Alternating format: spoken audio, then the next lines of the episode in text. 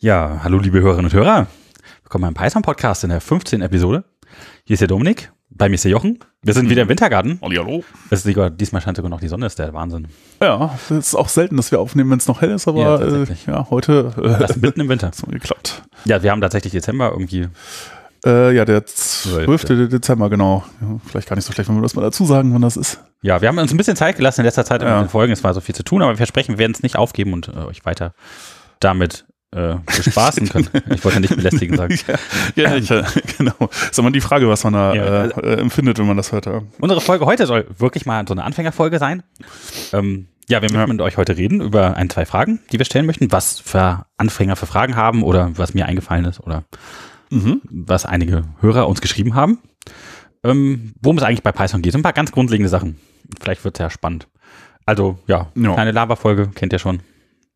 Wen ihr schon gehört habt. Ja, ja. Genau. Das mit den Themen können wir auch irgendwann mal lassen. Machen einfach mal nur die nächste Lava-Folge. Ja. Ja, ja. Ja, was machen wir hier eigentlich heute, Jochen? Und ähm, was ist so passiert in der Szene? Und ähm, gibt es irgendwas Neues? Nee, nicht, dass ich, äh, ich glaube, seit dem letzten Mal hat sich da gar nicht so viel getan. Django Ähm, 3 ist raus. Oh ja, doch, ja, richtig, du hast recht. Äh, ja, tatsächlich, ähm, Django, äh, Django 3 ist raus und das war, das, äh, das ist natürlich eine tolle Geschichte. Ich habe das direkt mal versucht ähm, zu installieren und da so ein paar Sachen äh, irgendwie mitzumachen, aber habe dann feststellen müssen, dass ein Haufen der Abhängigkeiten, die man so defaultmäßig irgendwie in Django-Projekten drin hat, äh, dann nicht mehr so richtig funktioniert haben, beziehungsweise dazu führen, dass man dann halt ein Traceback kriegt, wenn man versucht, den Entwicklungsserver zu starten. Und ähm, ja, unter anderem sowas wie äh, Django Model Utils, was irgendwie fast alle Leute verwenden, oder also ich verwende es eigentlich immer, wahrscheinlich auch eine Menge andere Leute äh, wegen, wegen Timestamp Model oder so, was man ja oft verwendet. Und ähm, ja, ja. äh, ich weiß nicht mehr genau, was es noch alles war. Es waren, ich, ich habe dann für die, ich, äh, die Sachen, die nicht funktioniert haben, da habe ich dann ähm, einfach die geforkt auf GitHub, GitHub und ähm, habe das dann versucht zu fixen und dann halt in, entsprechend immer Pull-Requests aufgemacht. Also das Äh, heißt, ihr könntet bei Jochen im, in den Repos die versuchen, die auch bei Django 3 funktionieren, wenn das wollt. Nein, nee, das sollte man vielleicht nicht machen. Also muss Kommt ich in das irgendwie maintainen oder so. Nee, nee, nee, nee.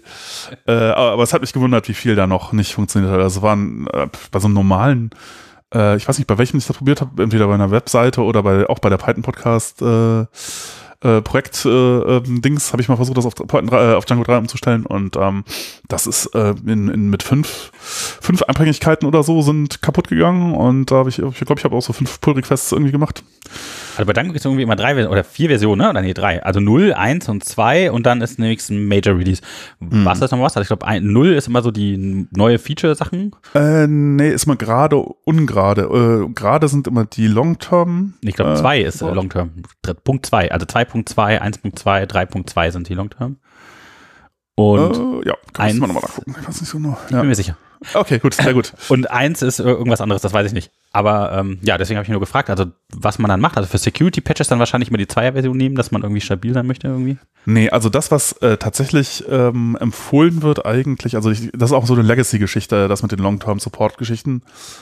Ähm, und ähm, naja, jedenfalls sagt das äh, derjenige, der aktuell äh, äh, irgendwie da ja auch äh, haupt, äh, hauptberuflich fürs Django-Projekt arbeitet, äh, äh, Carlton Gibson, ähm, dass man, dass er empfehlen würde und das machen eigentlich alle äh, äh, Leute, die, die da, die da wirklich viel äh, Ahnung von haben, dass man halt heute, heute, also früher war das wohl mal anders, aber mittlerweile sind die neuen Versionen von Django so stabil und so gut getestet, dass man eigentlich immer möglichst nah dran an äh, der Entwicklung bleiben sollte.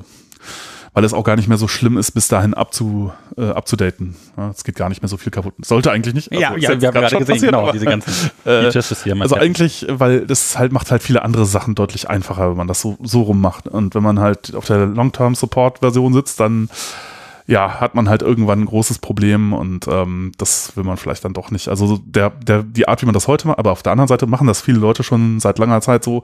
Insofern kann man, die kann man auch nicht einfach alle so vor den Kopf stoßen, ne? aber ähm, äh, so wie man das heute eigentlich machen sollte, ist eigentlich immer die aktuellste Django-Version verwenden. Okay. Ähm, und ich versuche das auch immer und normalerweise funktioniert, also bis jetzt auch, die Zweier-Serie hat das eigentlich sehr gut funktioniert, bis jetzt äh, Umstieg auf drei, da hat es halt nicht mehr funktioniert. Und ähm, das war auch äh, in allen Fällen der gleiche, das gleiche Problem. Und zwar sind halt so ein paar private APIs äh, für die Unterstützung von so alten Python 2 Geschichten sind jetzt aus Django 3 rausgeflogen. Also eigentlich gibt es ja keinen Python 2 Support mehr, auch seit Django 2 schon nicht mehr. Oh, das läuft ja aus. Wir haben jetzt nur noch, können ja runterzählen, jetzt sind nur Ja, noch Tage. es sind nur noch, nur noch Tage, bis es irgendwie vorbei ist. 18, 19. Ja, Ja. Und ähm, aber es waren noch so ein paar äh, Geschichten äh, dabei, so zum Beispiel man konnte irgendwas, es gab so einen Dekorator, äh, Dek- Dekorator Pi 2 Unicode String oder sowas, den man über Funktionen setzen konnte und dann kam das halt mit äh, auch den alten alten äh, äh, Geschichten klar und äh, und Six gab es halt auch im in, in Django drin. Äh, Was auch immer Six ist. Ja, auch, auch so eine Geschichte, die einem helfen soll, äh, damit umzugehen, wenn es halt, ähm, ja, Python 2 und Python 3 Geschichten sind. Ich, ich merke, ich unterbreche dich gerade ungern. Wir Ja. haben eigentlich versprochen, dass es eine Anfängerfolge sein sollte. die- Ja, ja, okay. Äh, Und wir also, fangen schon wieder an, so ganz tief in die Materie reinzugehen. nee, äh, das äh, ist es eigentlich auch nicht so. Also es sind, es sind ein paar äh, Hilfsfunktionen, die einem dabei helfen, das für 2 und 3, Python 2 und 3 gleichzeitig zu machen. Äh, die sind jetzt tatsächlich entfernt worden. Die waren vorher bloß deprecated, aber jetzt sind sie halt wirklich weg. Und äh, da, das heißt, wenn jemand die noch verwendet oder ein Paket die noch verwendet, dann gibt's halt ein Traceback an der Stelle. also alles, was jetzt in Python 3 deprecated angezeigt wird, ist bei Python 4 dann weg. Äh, bei Python sage ich schon. Bei Django. Django 3, 4. Ja. ja, also die, diese Geschichte, äh, diese Geschichten waren jetzt halt dann weg. Ja, okay. Und das hat, äh, hat dann auch diverse, diverse Pakete gebrochen. Und äh, insofern, ja, also Umstieg, Umstieg auf Django 3 nicht so super easy. Wie lange ist jetzt Django 2 rauskam? Äh, Wie lange das her ist jetzt? Pff, hm, ich weiß es nicht mehr genau. Ich würde mal so tippen. Ages. Ja, fast zwei Jahre oder so. Ne, irgendwas um die zwei Jahre ein bisschen. Oh, das geht ja. Ja, also die, die Re- Release-Zyklen bei Django sind ja auch viel kürzer geworden. Also, mh. das war Ja. früher alles viel länger und ähm, ja, Django 2 gab es jetzt gar nicht so lang. Ähm, Ja, fallen dir noch welche News ein? Weil sonst machen wir tatsächlich weiter mit Content heute. Äh, ja, nee, Content klingt gut. Cool. Äh, immer, immer Also ich stelle jetzt immer ähm, ein paar blöde Fragen. Ja. Mhm. Äh, und ich äh, versuche dich dazu zu bringen, dass du die Fragen möglichst kurz beantwortest. Mhm. Also so eine Minute pro Frage oder so. Vielleicht schaffen wir das. Wow, okay. ja, alles klar. Ich weiß, es wird nicht immer ganz einfach. Bei einigen Teams ist das natürlich auch was anderes, aber ähm, mal gucken. Ja, schauen wir einfach mal. Also erste Frage, äh, ist Python eine Schlange? Ja, wo kommt der Name her? Also, äh, nee, tats- tatsächlich ist das eine Referenz auf äh, äh, Monty Python. Ja, irgendwie. Spam, Spam, Spam, Spam, Spam, Spam. Ge genau, genau. Und äh, ach, ist auch interessant, äh, der, der, äh, also Monty, äh, Monty Pythons äh, Flying Circus, also das, äh, äh, der Flying Circus ist wiederum eine Anspielung auf, äh, glaube ich, äh, Ersten Weltkrieg, äh, Roter Baron irgendwie Geschichte, äh, die, die nannte man halt, äh, die, das war halt so die informelle Bezeichnung, weil die halt immer mit Zelten auf irgendwelchen Äckern und Wiesen unterwegs waren, äh, weil es sowas wie Flugplätze ja damals noch gar nicht gab, äh, wurden die dann halt auch mal äh, der, der fliegende Zirkus genannt. Und ähm, ja, äh, ähm, ja, aber wo Monty Python eigentlich herkommt, weiß ich jetzt auch Also Guido hat sich das dann ja irgendwie so ausgedacht. Genau, äh, also der, der, der, aber der, der, der, die Referenz äh, der, der, des Namens der Programmiersprache äh, bezieht sich schon auf äh, Monty Python. Also ich finde aber eine Schlange eigentlich viel cooler. Und ich würde einfach sagen, ich nehme auch immer so eine Schlange als Symbol. Und es ist ja sogar im Logo Ja, ja. mittlerweile drin. Nee, klar. Und also, ähm, äh, ja. wenn ich mir ganz viele äh, Python-Muster auf meinen Körper tätowieren lasse, dann ist das natürlich ein Zeichen von meiner Liebe zur äh, Sprache.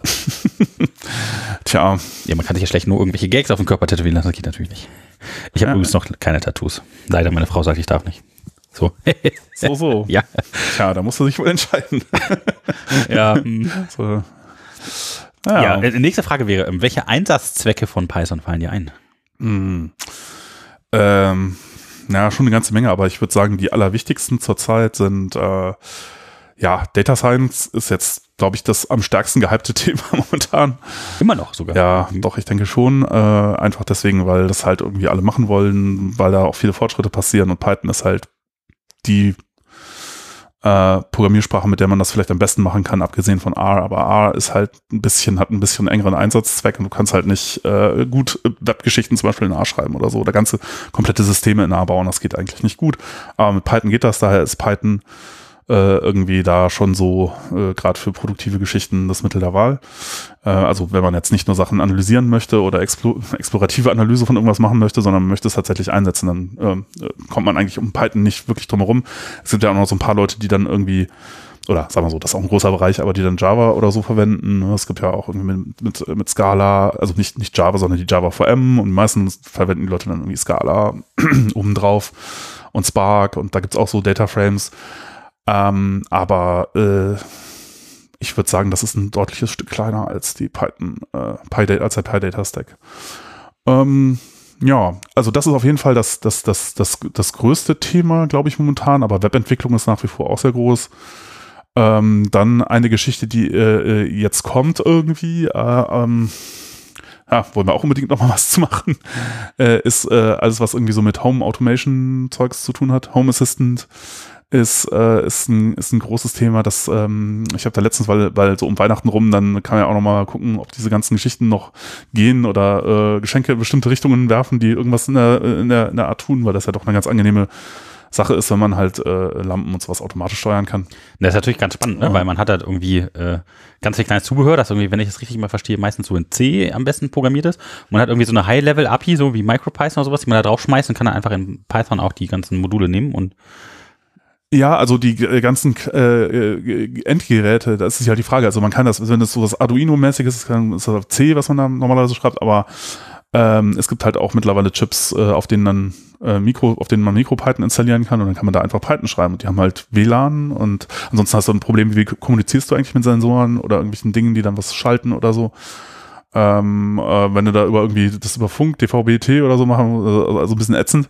Und äh, WLAN ist natürlich schon nicht so schlecht und das geht eigentlich mit alles mittlerweile.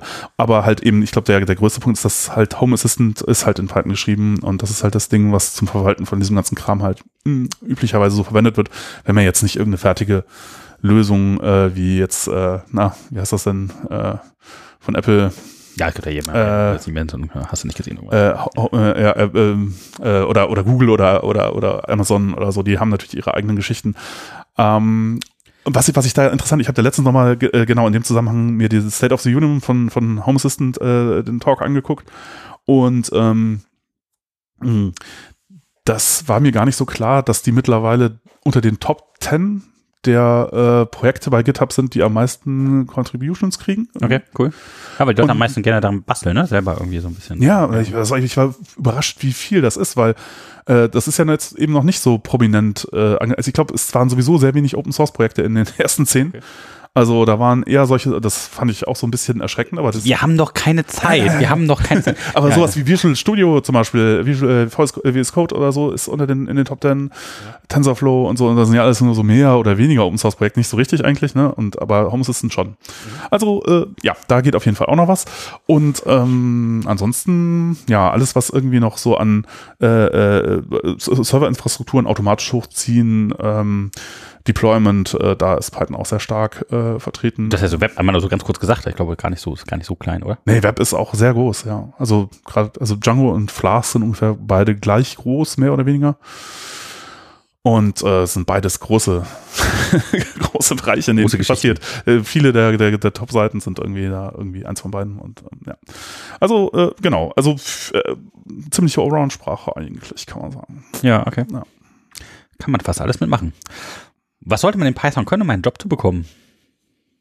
Hm. das, äh, äh, hm. Ich weiß nicht, also ich glaube, da kann man, das ist, ist immer ein bisschen schwer, ne? wenn man das dann sagt, äh, was Leute da machen sollen, und dann sagt irgendwie die Library oder das, das ist besonders interessant zur Zeit, dann braucht man irgendwie eine gewisse Zeit, um das zu lernen. Wobei die meiste Zeit, die man braucht, um das zu lernen, wahrscheinlich dabei drauf geht, Programmieren zu lernen. Das dauert halt einfach lange. Äh, und dann ist es halt in dem Moment, wo man es kann, wieder veraltet. Also insofern, das hilft alles nicht. Aber äh, ich würde sagen, tatsächlich die Geschichte, die äh, am meisten bringt und ähm, von der aus man dann alle anderen Sachen relativ leicht lernen kann, ist halt äh, tatsächlich einfach richtig programmieren können. Das ist schon so die die, das, äh, die Fähigkeit, die man haben sollte. Oder es ist halt auch etwas, was nicht so, es ist ja, äh, ja, richtig programmieren können. Das hört sich jetzt total einfach das an. Das hört sich total einfach an, aber das ist tatsächlich nicht so verbreitet, wie man sich das wünschen würde. Ja, also das kann man immer man denkt immer so, ja, das macht man halt irgendwie, oder dann machen Leute irgendwie einen Kurs oder kaufen sich irgendwie, ich weiß nicht, ob es sowas überhaupt gibt, Python in 21 Tagen oder Java. äh, das geht nicht in 21 Tagen und das geht auch nicht in einem halben Jahr. Das dauert alles ein bisschen länger. Ja, manche Leute denken ja, dass wenn sie die Syntax einmal gesehen haben, dann genau, dass sie das dann, dass das das gleiche wäre, aber das stimmt halt nicht. Es ist ähm, die Syntax ist ja auch bei Programmiersprachen eigentlich gar nicht so mh, hm, also für Anfänger schon, die verstehen ja erstmal überhaupt nicht, was da steht. Das ja. Also der erste Schritt zum Verstehen, was überhaupt, worum es überhaupt geht. Ja, aber wenn man, wenn man das eben mit einer natürlichen Sprache vergleicht, es gibt halt viel weniger Worte. Es gibt halt ein paar, äh, ja, äh, ein, ein, ein, viel, es gibt ein paar Verben sozusagen oder Worte. Nee, nee, hast du aber ähm, die ganze Standard Library mit bedacht? Hm. Klar, also die Libraries sind dann nochmal ein anderes Thema, aber das muss man ja auch alles gar nicht so unbedingt können. Ähm, man muss halt, wenn man die Syntax und halt die paar äh, Worte, die es äh, tatsächlich gibt, kann, dann kann man das ja zumindest mal alles lesen. Ja, also ähm, ja, das ist halt, also programmieren können ist aber so ein bisschen wie ein Musikinstrument äh, können oder halt auch äh, Fremdsprache lernen oder so und das ist halt eine Geschichte, die dauert einfach. Äh, da gibt's dann halt auch Sachen, wie man das schneller hinkriegt und äh, wie man das effektiver üben kann und so und ähm, äh, aber das, äh, aber wenn man das dann kann, dann äh, kann man sich eigentlich in jedes Thema relativ schnell einarbeiten, würde ich jetzt mal so einfach sagen. Ja. Und äh, das ist halt auch, denke ich, also die entscheidende Geschichte, äh, die man, die man können sollte. Ähm, sich in Teams schnell einarbeiten. Ja, äh, beziehungsweise Und halt die dieses, Prinzipien des Programmierens. Diese, diese Geschichte, die halt lange dauert, halt schon vorher erledigt haben, weil das äh, wird einem niemand gerne bezahlen wollen, dass man das lernt, das lange dauert. Auf, äh, aber ich würde auch sagen, da gibt's halt äh, enormes Potenzial. Jetzt hört sich so ein bisschen an, das kann das ja jeder, aber das stimmt, ist nicht so. Also die allermeisten haben damit Probleme und, und strugglen da und das äh, nur ein, ein, ein, nicht, nicht die Mehrheit aller Programmierer kann ordentlich programmieren, würde ich jetzt mal so sagen. Ne? Ja, das musst du eigentlich noch definieren, was denn ordentlich Und, und das ist vielleicht auch, das ist auch, ja, das, das kann, das kann ich ehrlich gesagt gar nicht so genau. Und äh, ist auch die Frage, ob eigentlich ist es auch wieder so ein bisschen, ne, äh, ich will eigentlich niemanden ausschließen. Äh, ich ich würde sagen, ja, selbst wenn man das nicht so total hundertprozentig kann, wahrscheinlich haben die meisten von uns auch schon irgendwie äh, Jobs gemacht, wo sie dachten, dass sie dafür äh, eigentlich gar nicht geeignet wären oder so und das dann halt irgendwie gelernt. Ja, ich meine, so ist das halt auch äh, normal. Das ist wahrscheinlich auch in anderen Bereichen so und ähm, vielleicht muss man sich einfach mal trauen, irgendwas zu machen oder zu sagen, dass man irgendwas kann, wenn man es halt vielleicht nur so ein bisschen kann und noch nicht so total perfekt. Ja, dann, ja. Ja, aber du musst jetzt trotzdem damit rausholen, was denn jetzt äh, richtiges Programmieren dann überhaupt ist. Also das ist jetzt zwar eigentlich jetzt nicht auf meiner Liste, aber dann musst du jetzt einen kleinen Co-Vortrag halten. Ich gebe dir sogar zwei Minuten.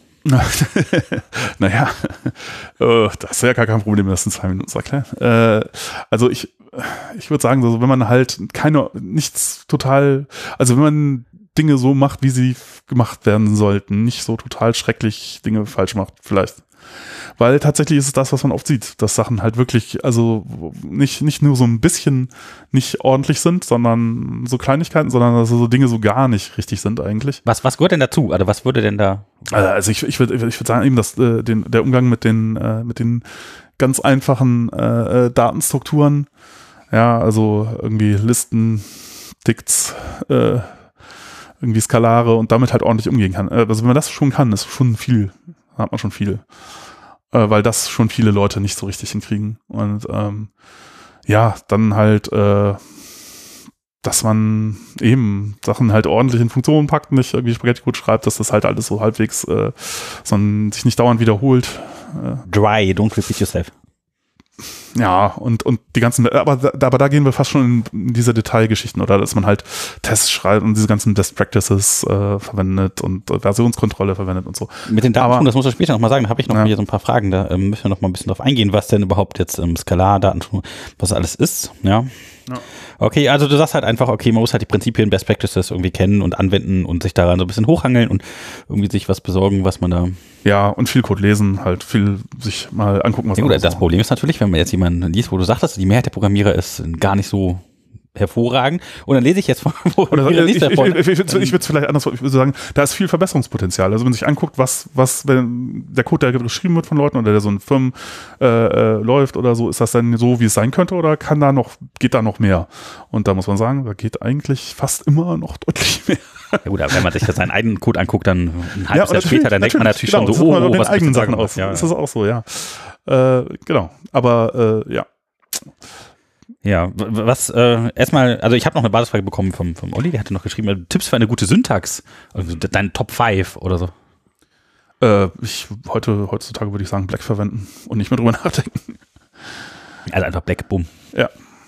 Vielleicht, also Namen vielleicht auch, äh, muss man vielleicht. Namen sind natürlich, das sind ganz, ganz, ganz, das ist eine ganz schwierige Sache. Also wie kommt man da auf gute Namen? Da muss man auch lange drüber nachdenken oft. Äh, also äh, ja, das gibt, da gibt's ja auch mal den bekannten äh, Witz, ne? Was sind die zwei schwierigen Sachen? Äh, ähm, ja, äh, in, der- in, der- in der Informatik äh, irgendwie Dinge benennen, äh, Caching und, und Off-by-One-Error Errors. ja, aber äh, genau. Also äh, Dinge benennen ist, ist, ist schwierig, ist eine Kunst und ähm, ja, wo man sich da auch dran orientieren kann, ist so ein bisschen wie bei, bei guten Kommentaren. So sollte er darauf achten, hinzuschreiben, warum man das macht oder was das macht. Nicht so sehr, wie da irgendwas passiert oder so. Ähm, ja, und halt dabei, wenn man verschreibt, äh, äh, dran denken, dass das, äh, wenn das äh, jemand liest, dann halt verständlich sein sollte, weil Code viel öfter gelesen wird als geschrieben. Ja. Okay. Ähm, was ist mit sowas wie List Comprehensions? Würdest du das bevorzugen gegenüber klassischen Loops? Nö, oder? kommt, kommt drauf an. Also äh, ich würde sogar eher ein bisschen die andere, ich würde sagen, lieber eine, eine, eine Vorschleife verwenden und List Comprehension halt eher dann, wenn es halt irgendwas Einfaches ist, ist, wo, ja, wenn es halt offensichtlich und einfach ist, dann kann man auch gerne List Comprehension verwenden. Aber wenn man, also ich meine, ähm, auch da, auch da, das ist halt, wenn man irgendwas entdeckt, wie es funktioniert und das dann cool findet, dann fängt man an, das überall zu benutzen. Und äh, ich habe dann auch schon nicht List Comprehensions gebaut, äh, irgendwie, wo ich dann halt äh, ähm, me mehrfach verschachtelt irgendwie über Dinge iteriert habe. Und das wird bei List Comprehensions sehr, sehr schnell, sehr, sehr unübersichtlich, ja, wo ich dann halt irgendwie stolz drauf war, so ein Statement hingekriegt zu haben. Äh, Einer also, Zeile, Gold Golf. Nee, nicht, nee, nicht in einer Zeile, das geht dann halt nicht mehr in einer Zeile, aber dann so Also drei Black Zeilen List ja. Comprehension irgendwie äh, mit Bedingungen drin und verschachtelt und äh, so lange getüftelt, bis es irgendwie ordentlich funktioniert hat. Das macht ja dann auch irgendwie Spaß. Das ist halt so ein bisschen wie Puzzeln. Aber ich fürchte, wenn da jemand dann drauf guckt, der das, äh, der das verstehen muss und äh, das unter einem gewissen Zeitdruck tut, dann äh, würde der sich wahrscheinlich irgendwie äh, Rot vor Wut. der, der Schwarz vor Ärger. der würde sich das, das äh, da gibt's äh, das, das Remote Strangulation Protokoll äh, irgendwie zur Hilfe wünschen. Das Remote. ja. Mhm. Gibt's, äh, ähm, ich weiß nicht, äh, ähm, äh, ah, ja, das kennt wahrscheinlich auch keiner. Äh, damals gab es so, so einen Text, äh, auch schon lange her, äh, Bastard Operator from Hell. Und äh, da gibt's die Sysadmin, äh, also es gibt die Sysadmin Man-Pages oder die, äh, der, der Sys äh, äh, Recovery gab's eine Newsgroup. Und dann äh, ASR, ne? Alt Sysadmin Recovery, das war die Newsgroup und dann gab's die ASR Man-Pages und Tools. Äh, Ich glaube, wenn man Man ASR sagt oder Man Knife oder Man Snip oder so, dann kriegt man das auch noch äh, irgendwie auf dem Linux äh, zu sehen. Da gibt's dann Tools, mit denen man äh, irgendwie Usern äh, die, die Attitude, äh, von, von Usern wieder äh, re, re, rejustieren kann. Und diese Tools sind halt sowas wie äh, Snip oder Knife ist so Axe, also mit der Axt irgendwie mal dazwischen geht und äh, Dinge gerade richtet. Die Attitüde Und- von den Usern regulieren. Das hört sich toll an. Ja, das klingt, äh, Das hört sich klingt, nach Staatsorganisation klingt an. nach Spaß an, äh, wenn man auf der richtigen Seite steht. Äh, ja, ist natürlich so ein bisschen, ich meine, das Mindset dahinter ist auch etwas fragwürdig, aber es ist damals was irgendwie lustig. Und äh, eines der, da gab es auch Protokolle und eines der Protokolle in dem Zusammenhang ist halt das R, äh, S, äh, R- RSTP, RS, äh, weiß nicht, halt eben Remote Strangulation Protokoll, womit man dann halt Leute über Fernverbindungen Sehr gut, sehr gut. Ja, also ne, das ist das, was äh, man in Staatsorganisationen gerne hätte oder wo man dran arbeitet, das Ja. automatisiert zu bekommen, ja. Also ihr braucht gute Admins für den Staat, damit das funktioniert. Ähm. Ja. Ja, also okay, jetzt ein Ähm. bisschen Syntax haben wir gemacht, ja. Also die Frage Ja. wäre jetzt noch, was gehört als zu Python Fullstack dann? Also wenn man jetzt schon ganz viel kann und so, was würdest du sagen, wenn man richtig Fullstack- Fullstack-Entwickler Ja, was bräuchte man Fullstack, ja, das ist so ein Ding, was heutzutage auch wieder äh, in aller Munde ist, wobei das auch selten tatsächlich äh, so ist. Würde ich sogar sagen, auch das, auch das ich mache das nicht eigentlich. Ich bin deutlich eher auf der Backend-Seite als auf der Frontend-Seite, aber Fullstack hieße ja, dass du quasi alles machen kannst, von unten bis äh, Also Fullstack in Python geht gar nicht, weil das Python geht nicht Frontend richtig, kann. genau, weil du mit Frontend bist du halt nicht, äh, da brauchst du halt dann schon JavaScript für. Und ähm, ja, oder also wir, es ginge theoretisch auch, aber das ist halt ein Bereich, der schön wäre, wenn das mit Python funktionieren würde. Aber momentan geht das nicht richtig. Also man könnte natürlich Python auch irgendwie Richtung WebAssembly kompilieren und dann halt im Frontend verwenden, aber es gibt keine, es gibt eben nicht so viel wie für JavaScript die ganzen UI-Bibliotheken, die man da so braucht, um halt Dinge irgendwie gut aussehen zu machen. Ja, mhm. also schwierig. Ja. Okay. Mhm. Ja, das heißt, JavaScript braucht ihr, wenn ihr Fullstack machen wollt. Und wenn nur Python Ja. kriegt ihr das gar nicht so hin. Aber vielleicht wollt ihr das ja auch gar nicht so machen, weil warum sollte man Fullstack machen, wenn man die anderen Sachen wie Data und äh, Backend so gut kann? Naja, also wenn du eine Webseite machst, hast du halt so- so- sofort diesen ganzen Kram, wobei du da möglicherweise eben auch ohne JavaScript oder ohne viel JavaScript auskommen kannst. So eine ganz stinknormale Webseite, so Ich mal, ein bisschen CSS nicht so schlecht. vielleicht schon machen oder sowas. Ja, Ja, äh, auch kein Python. ist auch wieder kein Python, genau. Aber das geht natürlich auch immer noch und ist eigentlich auch für viele Anwendungen äh, irgendwie gar nicht so schlecht. Aber ja, Ja, gibt ja so ein paar Framework, ne? Grid, Materialize und so. Hm. Naja, also ohne JavaScript. Aber das ist ja was anderes. Ja, also Fullstack geht gar nicht, oh, nur in Python. ja, nicht, da, und das ist äh, tatsächlich auch eine der großen äh, Risiken irgendwie für die Zukunft von Python, wenn das halt, äh, wenn das quasi so aus dem Webding, weil das, die Frage ist jetzt, ko- ko- kommt Python nochmal ins Frontend oder äh, geht JavaScript ins Backend? Und wenn, wenn der Weg äh, in die Zukunft so aussieht, dass wir dann JavaScript, weil das natürlich auch gewisse Vorteile bringt. Du kannst, brauchst halt dann, schreibst einmal den Code, kannst ihn im Backend und im, äh, im Frontend verwenden. Äh, wenn, wenn wir jetzt auch im, im Backend zunehmend JavaScript kriegen, dann brauchst du halt äh, eigentlich Python in der Webentwicklung gar nicht mehr. Oder ja, es läuft umgekehrt. Und äh, wir kriegen auch irgendwann Python im Frontend. Das wäre natürlich eigentlich die schönere Variante. Ja, ja, da müssen wir mal dran arbeiten, dass das passiert. Das ist Ja. eine gute Sache. ich glaube, also die Chance ist gar nicht so schlecht. Also ich glaube, äh, Python ist noch bei Anfängern gerade ein bisschen beliebter. Vielleicht bedeutet das, dass das irgendwann dann auch in diese Richtung driftet. ja, äh, mal schauen. Wer weiß. Ja, äh, Jochen, äh, Import this. Import this, äh, Son of Python. Ja, ich glaube, das hatten wir letztes Jahr auch schon mal. Äh, Oh. ziemlich genau um diese äh, Zeit hatten wir das nicht in der ersten Folge schon mal. Am Schluss, glaube ich, ja. Und äh, äh, aber kann man sich auf jeden Fall immer mal wieder angucken. Ist, Ja, also äh, den Interpreter öffnen, einfach Import this eingeben und ähm, abschicken und dann seht ihr das. Then of Python, also die Prinzipien, die man sich darauf geeinigt hat, die in Python gelten sollen, auch wenn ja, ist auch immer so ein bisschen, bisschen Humor mit dabei und ähm, aber ja, ist auch was dran. Ja, das ist direkt verknüpft zu Prep 8. Ich glaube, das hatten wir dann auch schon mal kurz erwähnt, aber an der Ja, Stelle das ist nochmal. sozusagen einfach nur die Art, wie man äh, so relativ minimalistischer äh, Konsens darüber, wie man Python-Code formatieren sollte, äh, vielleicht. Muss, und, ähm, wer macht das nicht, dann kommt ihr in die Python-Hölle. Ja, äh, aber auch innerhalb von PEP 8 gibt es ja so Dinge, die dann nicht geklärt sind dadurch. Äh, Und äh, Black hat halt zum Beispiel eben eine Meinung dazu, wie das sein soll. Ne? Du kannst Also ich ja finde Dinge bei machen, einigen die. Sachen total furchtbar. Das sieht scheußlich aus. Okay, was denn? Ähm, Ja, wenn ich zum Beispiel Argumente in Funktionen packe oder längere Print-Statements schreibe, ähm, wie er die dann umbricht, dann macht er die Klammer auf in eine Zeile, dann nächste Zeile den String Mhm. aus dem Print-Statement und dann darunter die Klammer wieder zu, wo ich dann sagen würde, hey, für die fünf Zeilen extra, wenn das Print-Statement eh länger als 89 Zeichen ist, hättest du das auch einfach in eine Zeile schreiben können. Oder halt, ähm, wenn Kommentare am Ende der Zeile sind, dann bricht er dann trotzdem die ganze Funktion auseinander, obwohl sie noch reinpassen würde. Oder wenn äh, Black sagt, ganz viele Argumente in einer Funktion, bricht das dann aber um, weil Mhm. es nicht genug Argumente sind, um auf jeder Zeile eine, ein Argument zu haben. Ja. Das sieht auch ganz furchtbar aus. Und dann ist dann der, Klammer zu mit dem Doppelpunkt dann an, am Anfang von einer Zeile irgendwie Mhm. drei Zeilen Funktionsdefinition. Das ist, das ist, finde ich, total furchtbar. Also, ja, ich bin eh nicht so ein Freund von diesem 89 Zeichen äh, Editor-Quatsch, weil ganz ehrlich, ähm, so ancient, dass wir nur 89 Zeichen auf dem Bildschirm haben. Ganz ehrlich, 79. Ich, ich entwickle, ja, 79, ich, Entschuldigung.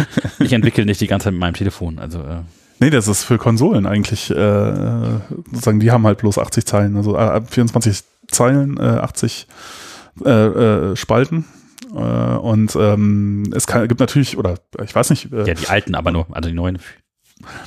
Weiß ich nicht, ob es dann, nee, nee, der Standard ist immer noch so. Also wenn, äh, ist auch so, wenn du, wenn du jetzt auf dem Linux oder so bist, dann hast du ja nicht unbedingt immer ein grafisches System und deine Konsole sieht halt so aus. Da gibt es keinen, Ja, aber auch bei VI hast du ja mehr. Zum Beispiel, also. äh, auf einer Konsole? Äh, ja, äh, ich, äh, also ohne grafische Benutzeroberfläche, glaube ich, ist schwierig. Aber auf der anderen Seite, man, wahrscheinlich gibt es diesen Fall, dass jemand an einem Rechner ohne grafische Benutzeroberfläche sitzt, praktisch gar nicht mehr so. Also, wenn ich mich auf meinen Server einlogge, habe ich da mehr als 80 ja, ja, natürlich, aber du hast über die Konsole. du hast, über meine Shell. Hast du dich mal an eine Konsole gestellt, an einem Rechenzentrum, an, an eine serielle Konsole? Ich glaube, da hast du genau die 80 äh, äh, Spalten und 24 äh, Das ist ja Zeilen. uralt DOS, also das ist jedes. Ja, bei DOS war das auch so, genau.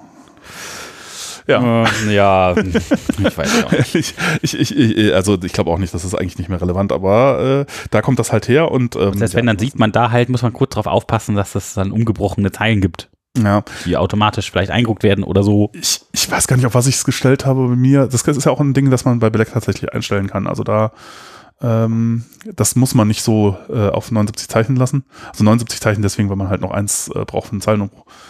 Ähm, aber äh, wenn also ich war, ich glaube, ich habe es auch irgendwo auf eine 10 stehen, ich weiß es nicht.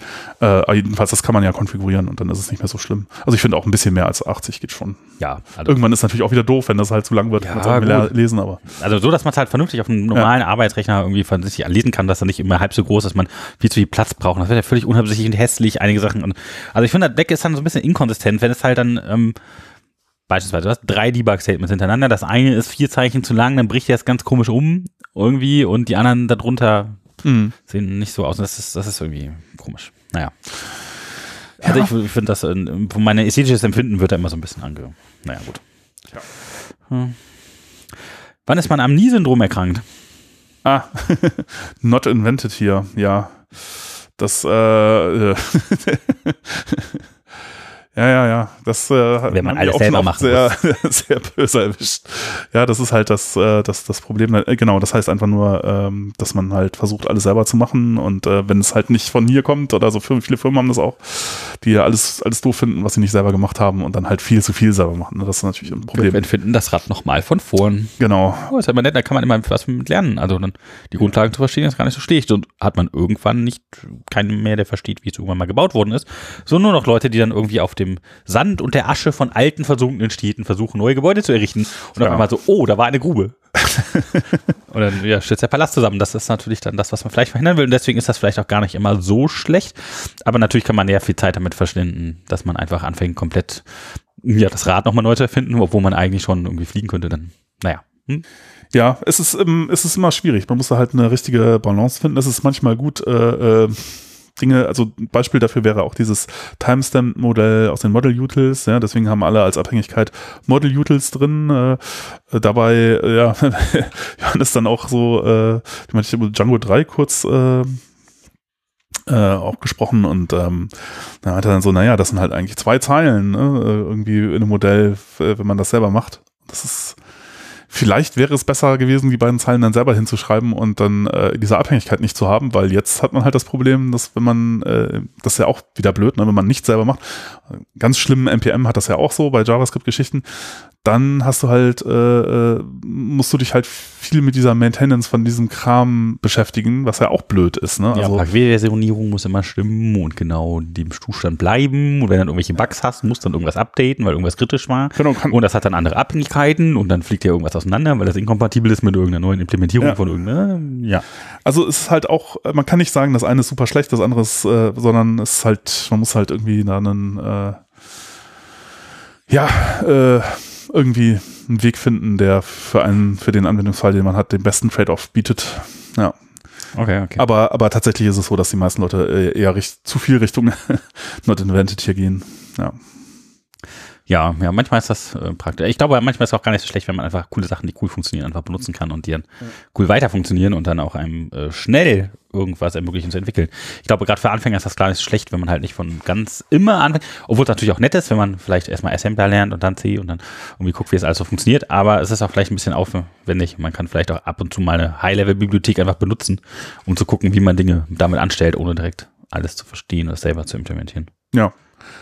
Ja, über die, über die Zeit ist es natürlich so, dass auch die, ähm, der, der Level an Abstraktion, auf dem man arbeitet, ist halt, wird halt immer höher eigentlich, ne? weil halt immer mehr wird Commodity. Also das, die Sachen, die früher äh, äh, der interessante Bereich war, in dem man irgendwas gemacht hat, die werden halt zunehmend Community und wandern halt äh, sozusagen aus dem interessanten Feld raus und äh, das, wo, wo man die interessanten Sachen machen kann, das geht so über die Zeit immer in abstraktere Geschichten. Ne? Das ist halt auch die Frage, inwiefern das nicht äh, unter Umständen, also äh, auf der einen Seite kann man sagen, man kann heute mit viel mehr, Co äh, viel weniger Zeilen Code irgendwie viel kompliziertere Dinge und tollere Sachen bauen. Auf der anderen Seite ist es halt, wenn man sich das manchmal genauer anguckt, ist halt ein steht das alles so ein bisschen auf, auf tönernen Füßen. Das ist halt so Kartenhaus über Kartenhaus geschichtet und irgendwie auf den unteren Ebenen sind stimmen schon viele Sachen nicht mehr so richtig, aber dann haben, baut man halt so lange Abstraktionen drüber, bis es wieder, also äh, ja, aber in Wirklichkeit äh, hat man da diese Probleme nie wirklich Ja, gelöst. wenn man halt das Gebäude, den Palast aus der Sandgrube baut, man kann tatsächlich noch ein paar Stahlträger einziehen, das dann so tut, könnte der Palast ja, ja, halten, ja. das ist halt dann, äh, ja, und ja. Ja, Aha. Ja, aber jetzt gehen wir, glaube ich, jetzt haben wir so ein bisschen äh, generell darüber gesprochen, was so, ne, Python generell, was das so ausmacht. Jetzt gehen wir so ein bisschen tiefer in die Probleme der, oder was heißt die Probleme, die Ideen, die Konzepte der eigentlichen Sprache, so, was man da vielleicht achten muss. Also, falls ihr noch Fragen habt, die ihr nicht beantwortet hattet, ne, schreibt uns wieder, wie Ja. immer, hallo at pythonpodcast.de, so. Ähm, wofür ist die InitPy? Ähm, hm, das ist eine gute Frage. Ja, man braucht das irgendwie, äh, damit es ein Paket ist. Modul, wo ist der Unterschied zwischen Damit- Modulen und Paketen? Oh mein Gott. Ich glaube, das muss ich ja selber nochmal nachlesen. Also, damit der Namespace irgendwie vernünftig zugegriffen werden kann. Also alles, was man da irgendwie reinpackt, das sitzt dann im Namespace dieses Moduls, wenn man es importiert, direkt drin. mhm. Irgendwie so. Und dann kann man da direkt aktiv drauf zugreifen. Aber die Frage ist halt, warum man das dann nicht dann Du mit den Submodulen macht. Und dann, Nee, du kannst das ja auch, du kannst es ja in, äh, auch reinschreiben, was du exportieren willst, äh, welche Symbole. Die Ähm. interessante Frage ist, kann man da auch Sachen ausschließen? Also, dass ich zum Beispiel sage, ja, aus Mhm. diesem Modul bitte nicht in den Namespace packen oder sowas? Mm, Also es kommt noch eine andere Frage von einem Hörer von uns, Mhm. der äh, wissen wollte, wie das dann überhaupt so funktioniert, dass man Module selber bauen kann. Ich glaube, das Einzige, was man machen muss, ist halt einen äh, Folder ähm, importieren, also indem man halt äh, relativen Zugriff drauf hat mhm. und dann einfach sagen Import Foldername oder sowas. Und wenn da eine init.py drin ist, dann kann man die Module, die da drin sind, einfach aufrufen Ja. Mit einem Import halt und dann kann man from ne, Modul Verzeichnisname Import Python Datei oder from Modulname Punkt Python Datei Import Funktionsname und dann kann man die einsetzen auf dieser lokalen Ebene. Und die Frage wäre halt jetzt, warum man diese init.py an der Stelle braucht und was die halt vielleicht macht und dass sie vielleicht halt dieses Namespacing, was in Python noch auch irgendwie so ein Ding ist, also das Ja. zum Beispiel zu sagen, welcher Name jetzt zu welcher Funktion, zu welcher Sublibrary gehört, dass das da ein bisschen definiert wird. Ja, man kann auf jeden Fall an der Stelle kontrollieren, was halt äh, äh, eben, äh, was mit welchem Namen exportiert werden soll, sozusagen.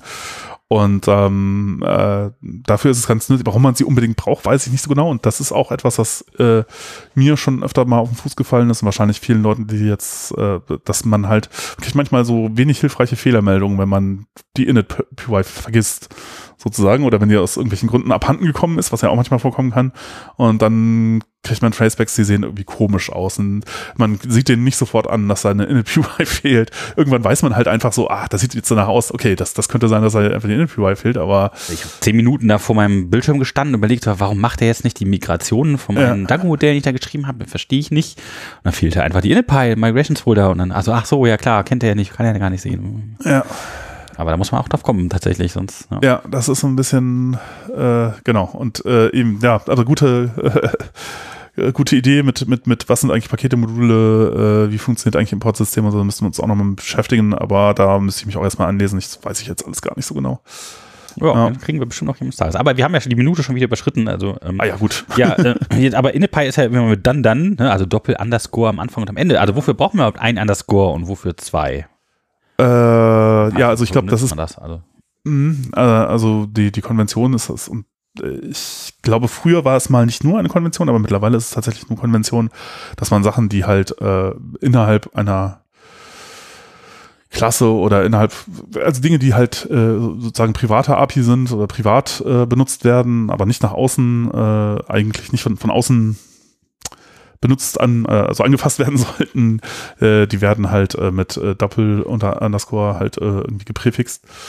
Und Sachen, die halt sozusagen, dann gibt es einfach ein Underscore, das ist halt so äh, markiert für, mh, ja, äh, also kann, ist, ist auch, sollte man nicht, sollte man nicht, ist auch eher so interner Gebrauch, ja, aber ist jetzt nicht so total privat. Ähm, ja, also äh, es ist eine, es ist eine Konvention. Ähm, Im Grunde braucht man das auch, äh, also außer jetzt manchmal bei, bei, bei, äh, bei dem bei Double, Double äh, Underscore eigentlich auch nicht wirklich. Ne? Also jedenfalls. Also ich habe zum Beispiel diese internen Variablen habe ich noch nicht verstanden, wofür das gut ist. Ich habe es auch noch nie benutzt, es außer jetzt im, im, sag mal, im hm. Magic Method Kontext von Klassen, wo man halt dann irgendwelche magischen Methoden, die es mit den Titel überschreiben will, um andere Effekte zu erzeugen. Aber ja, es ist halt so ein äh, Hinweis darauf, dass äh, man da nicht, äh, nicht, nicht wirklich mit äh, äh interagieren sollte. Nicht rumfummeln, fast meine Klasse nicht. Bitte nicht daran man, also man Alles, was man selber schreibt, machen immer anders vor, damit versuch, niemand anderes das anfasst. nee, nee, ich, ich versuche mal ein Beispiel zu geben. Also wenn du äh, eine Klasse hast, die irgendwas cached, dann packst du halt wenn, also du rechnest es halt aus, du überprüfst in einer Methode, ja, also sozusagen ein bestimmtes Attribut ist äh, eine Property von dieser Klasse, also hat ein Property-Dekorator drüber, irgendwas wird ausgerechnet. Und du schreibst das Ergebnis dieser Berechnung, also prüfst, wenn du die Methode aufrufst, zuerst habe ich das schon ausgerechnet, äh, wenn ja, gibst du einfach das, äh, äh den, das gecachte, äh, den gecachten Wert zurück. Und ansonsten rechnest du es halt neu aus unter bestimmten Bedingungen. Und ähm, äh, den, das, den Cache selber, den legt man oft dann in so einem Underscore irgendwie Attribut ab. Underscore Cache. Ja, oder Underscore dieses, äh, diese, dieser Name dieses Attributes oder so, weil, äh, und das heißt halt, ja, bitte nicht anfassen, weil das Problem ist jetzt, wenn ich von außen daran gehe, dann kriege ich vielleicht den gecacheten Wert, aber ich kenne ja jetzt gar nicht die Bedingungen, unter denen das vielleicht nicht, ich den Cache invalidieren müsste oder so. Und wenn ich da jetzt einfach so drauf zugreife, dann äh, äh, kann sein, dass Dinge schief gehen. Und äh, äh, das heißt, ja, das ist halt so eine Markierung für äh, das Ding hier bitte nicht direkt verwenden, sondern ne, dann gibt's ja meistens eine öffentliche, äh, ein öffentliches Attribut, äh, was man, was man benutzen kann und dann kann die Klasse das intern handeln. Müssen wir eigentlich direkt weiterfragen, was ist denn überhaupt eine API? Äh, äh, ja, im Grunde eine Schnittstellen, die Schnittstelle zu irgendwas, zu einer, gibt's jetzt auch in unterschiedlichen mh, hm, Kontexten kann man das verwenden, aber ich würde jetzt mal sagen, also üblicherweise, wenn man jetzt irgendein Paket äh, äh, verwendet, äh, so, weiß ich nicht, Third-Party Django-Paket oder irgendeine Python-Bibliothek oder so, dann ist die API das, was man sozusagen von außen benutzt. Ne? So, die besteht ja aus ganz vielen Funktionen, also vielleicht. Befehle, Klassen. die man für seine Bibliothek benutzen kann, um die für und damit irgendwas, damit irgendwas zu machen. Also ja. wenn ich jetzt äh, zum Beispiel jetzt Requests nehme oder so, dann äh, macht request.get, macht halt ein get-Request, das ist halt der öffentliche. Äh, intern macht das dann unter Umständen noch eine ganze Menge anderer Funktionsaufrufe und Dinge und weiß der Teufel. Und die, und die sind, sind aber intern gar nicht alle mit einem Underscore. Nö, also manche von denen kann ich auch einfach so verwenden, das wäre auch gar kein Problem, aber ähm, andere wahrscheinlich auch eher nicht. Und die, die ich nicht unbedingt verwenden sollte von außen, die sind halt dann so markiert als äh, ja, für internen Gebrauch ja. Was ist eine private und eine äh, globale Variable und was ist der Unterschied und wofür braucht man Ach, das? Global, privat. Also privat, äh, öffentlich, das ist halt so ein bisschen, aber das hat man in Python eigentlich auch gar nicht so wahnsinnig viel. Also es gibt es in anderen Programmiersprachen, gibt es da eine äh, stärkere Unterscheidung, aber ähm, also äh, im Grunde ist es einfach. Also ich hatte es gerade so in den ganz äh, Anfängertagen ganz oft so, dass ich irgendwie mir dachte, so ja, hm, private Variablen, das ist alles irgendwie ein bisschen blöd. Ich muss ja irgendwie von der Funktion immer irgendwie so einen Wert returnen und damit das dann, also ich glaube im Kontext einer Funktion sind ja die eigentlich die Variablen immer privat. Nein, nein, nein, nee, das, das ist eine Verwechslung. Also du meinst äh, lokal, lokal und global. Äh, privat und äh, öffentlich, das ist halt genau diese Geschichte mit dem Double Underscore. Ja, okay. Dann meinte ähm, ich lokal und und global, ja. Global. Also äh, lokal heißt, Variablen sind halt äh, äh, quasi in dem Block äh, gültig, in gültig, stehen, ja. ja äh, und, und global. global und ich habe immer gehört, man, man braucht keine globale, man darf die nicht nehmen und das ist total nicht so backquested. Kann man schon. Also es kann man Stellen habe ich halt gemerkt. Also gerade ich habe manchmal mhm. so Spielereien gemacht, Spiele gebaut oder sowas. Da haben das hat das immer total super geholfen, weiß ich nicht, die Lebensenergie des kleinen Männchens äh, global zu definieren anstatt in einer Funktion oder so. Ja, ja, nee, kann, kann man durchaus machen. Es gibt auch Fälle, wo man das, äh, wo das äh, durchaus äh, äh praktisch, äh, praktische Anwendungsfälle hat. Äh, ist jetzt nicht unbedingt immer so guter, also es kommt halt drauf an, was man, was man damit machen möchte. Ne? Also ähm, äh, man muss das halt explizit halt dann als global markieren, wenn man das tun möchte. Und dann gibt es auch noch, glaube ich, nochmal einen Unterschied zwischen nur global oder global für ein Modul oder aber ähm, äh, ja, also für manche Sachen ist das durchaus, also gerade irgendwelche Konstanten oder so, die definiert werden, die sind oft global. Also wenn man das nicht ändert, ist das ja auch nicht schlimm. Wenn man jetzt globale Variablen hat, die man ändert, dann ist so ein bisschen, mm, das äh, riecht dann schon so ein bisschen danach, als ob da irgendwas nicht so richtig äh, ordentlich funktioniert, weil ähm, was, was, was möchte man damit eigentlich machen? Also man äh, hat da irgendwie State, auf den man zugreift von unterschiedlichen Stellen. Also es wird dann halt sehr schwer zu debuggen und sehr schwer vorauszusagen, was da eigentlich passiert, wenn man das einfach so verwendet und, und an unterschiedlichen Stellen des Codes das dann ändert einfach so. Da muss man sich halt sehr, sehr genau überlegen oder man muss halt, also, hm, vielleicht fange ich so rum an. Das Problem beim Programmieren ist dann halt irgendwie, dass ich an der Stelle, wo ich das ändere, muss mir ja immer klar sein, was an allen anderen Stellen äh, im, im, Code, an dem an diesem Ding irgendwie rumgeschraubt wird, auch passiert. Was? Warum? Also ich Weil, nehme jetzt mal so ein Beispiel, wo ich mhm. jetzt äh, intuitiv sagen würde, das wäre jetzt für mich das, was ich jetzt als globale Variable haben würde. Ja. Ich habe jetzt ein Spiel, mein Barbar hat Lebensenergie von 100. Ja. Und es gibt bestimmte Funktionen, die aufgerufen werden, wenn der Barbar irgendwas macht, falsch macht, richtig macht, runterfällt, gegen anderen, gegen Monster ja. kämpft, ähm, dann würde ich von dieser globalen Lebensenergie irgendwas abziehen. Ähm, wofür muss ich denn dann an der einen Stelle, wenn er jetzt, weiß ich nicht, auf ein Skelett trifft, dem 10 Lebensenergie abzieht, wissen, was an der anderen Stelle ähm, die Falle mit ihm gemacht hat? Äh, naja, also weil du, weil, weil ja, naja, hm, lass mal überlegen, kann ich irgendwas konstruieren, was äh, dann problematisch wird? Ich meine, es kann ja auch da Dinge geben, die die Lebensenergie wieder erhöhen. Ein Trank. Ja, und du musst halt zum Bier. Beispiel, du musst halt wissen, dass das jetzt schon nicht unter Null gefallen ist, wenn du jetzt, äh, sonst könntest du dich ja auch wieder lebendig machen, sozusagen, wenn du tot bist, eigentlich. Ein Lifehack, ja. Du musst irgendwie den, den, ja, irgendwas muss diesen State verwalten. Irgendwas muss halt sagen, okay, jetzt bist du aber tot. So. Und dann darfst du nicht durch, darf nicht irgendein anderer Teil des Codes, der jetzt nicht weiß, ob du tot bist oder nicht, äh, einfach deine Lebens, äh, Lebensenergie oder deine Lebenspunkte erhöhen, weil das macht dich ja eventuell wieder lebendig in einer Situation, wo das gar nicht gehen darf. Also, äh, sozusagen, es ist, also das würde nicht so gut funktionieren. Das heißt, da würde man auch klassenbasierten Ansatz nehmen, ja. wo man irgendwie sowas machen wie erhöhe Lebenspunkte und reduziere Lebenspunkte und der ja. macht das halt dann nur dann, wenn man genau. noch nicht tot ist oder so. Genau, und das Erhöhe Lebenspunkte geht halt nur, solange man nicht tot ist, zum Beispiel und so. Aber diese Logik, äh, äh, wie das funktioniert, wäre dann halt an einem, einem Ort gebündelt. Das ist ja so ein bisschen die Idee auch hinter Klassen.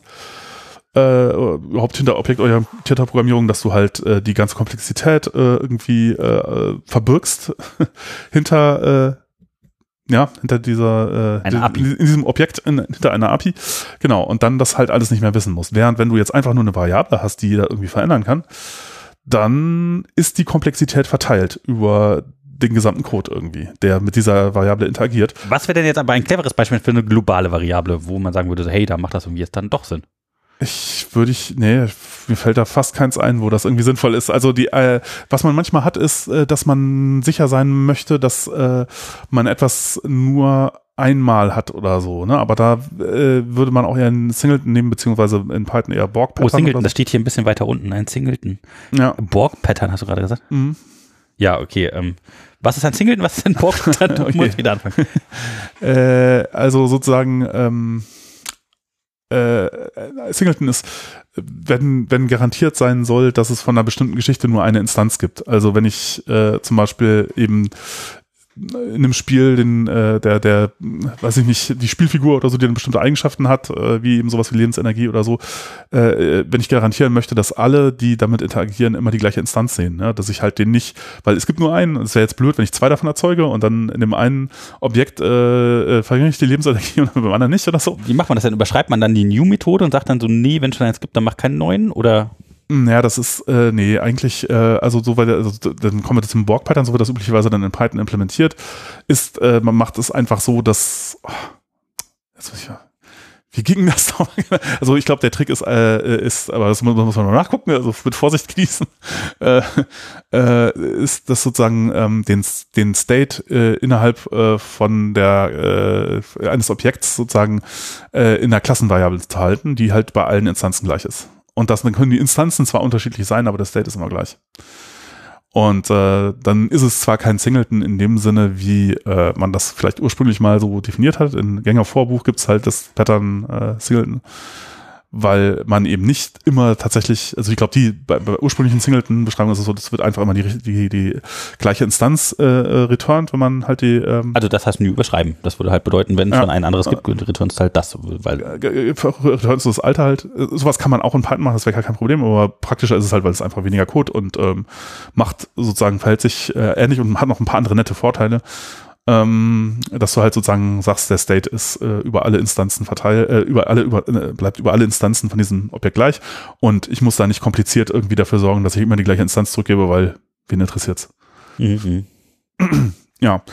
Ähm, ja, aber genau, das sind alles, es sind alles, es geht immer so um State Handling im Grunde. Das ist immer so das, und, und, und wer manipuliert den und wie kann man dafür sorgen, dass der, dass man die, äh, den Code, der den State manipuliert, an einer Stelle behält und so und nicht, weil das sind immer so, das ist was, was halt man am Anfang das ist ein bisschen unintuitiv, das, das äh, denkt man sich so, naja, das ist ja kein Problem, äh, State kann irgendwo sein, egal, äh, ist in einer Variable, einer globalen Variable oder so, oder halt auch oft verteilt, äh, oder man hat die Klassen sich mal über, irgendwie überlegt, wie so, ein, wie so eine Klassenhierarchie aussehen soll oder so, aber und zieht das dann durch, unabhängig davon, wie das Problem eigentlich ist. Und das Fiese, was manchmal dann oder fast immer passiert irgendwie, ist, dass man dann halt den State verteilt über äh, viel Code und dass was man dann halt State.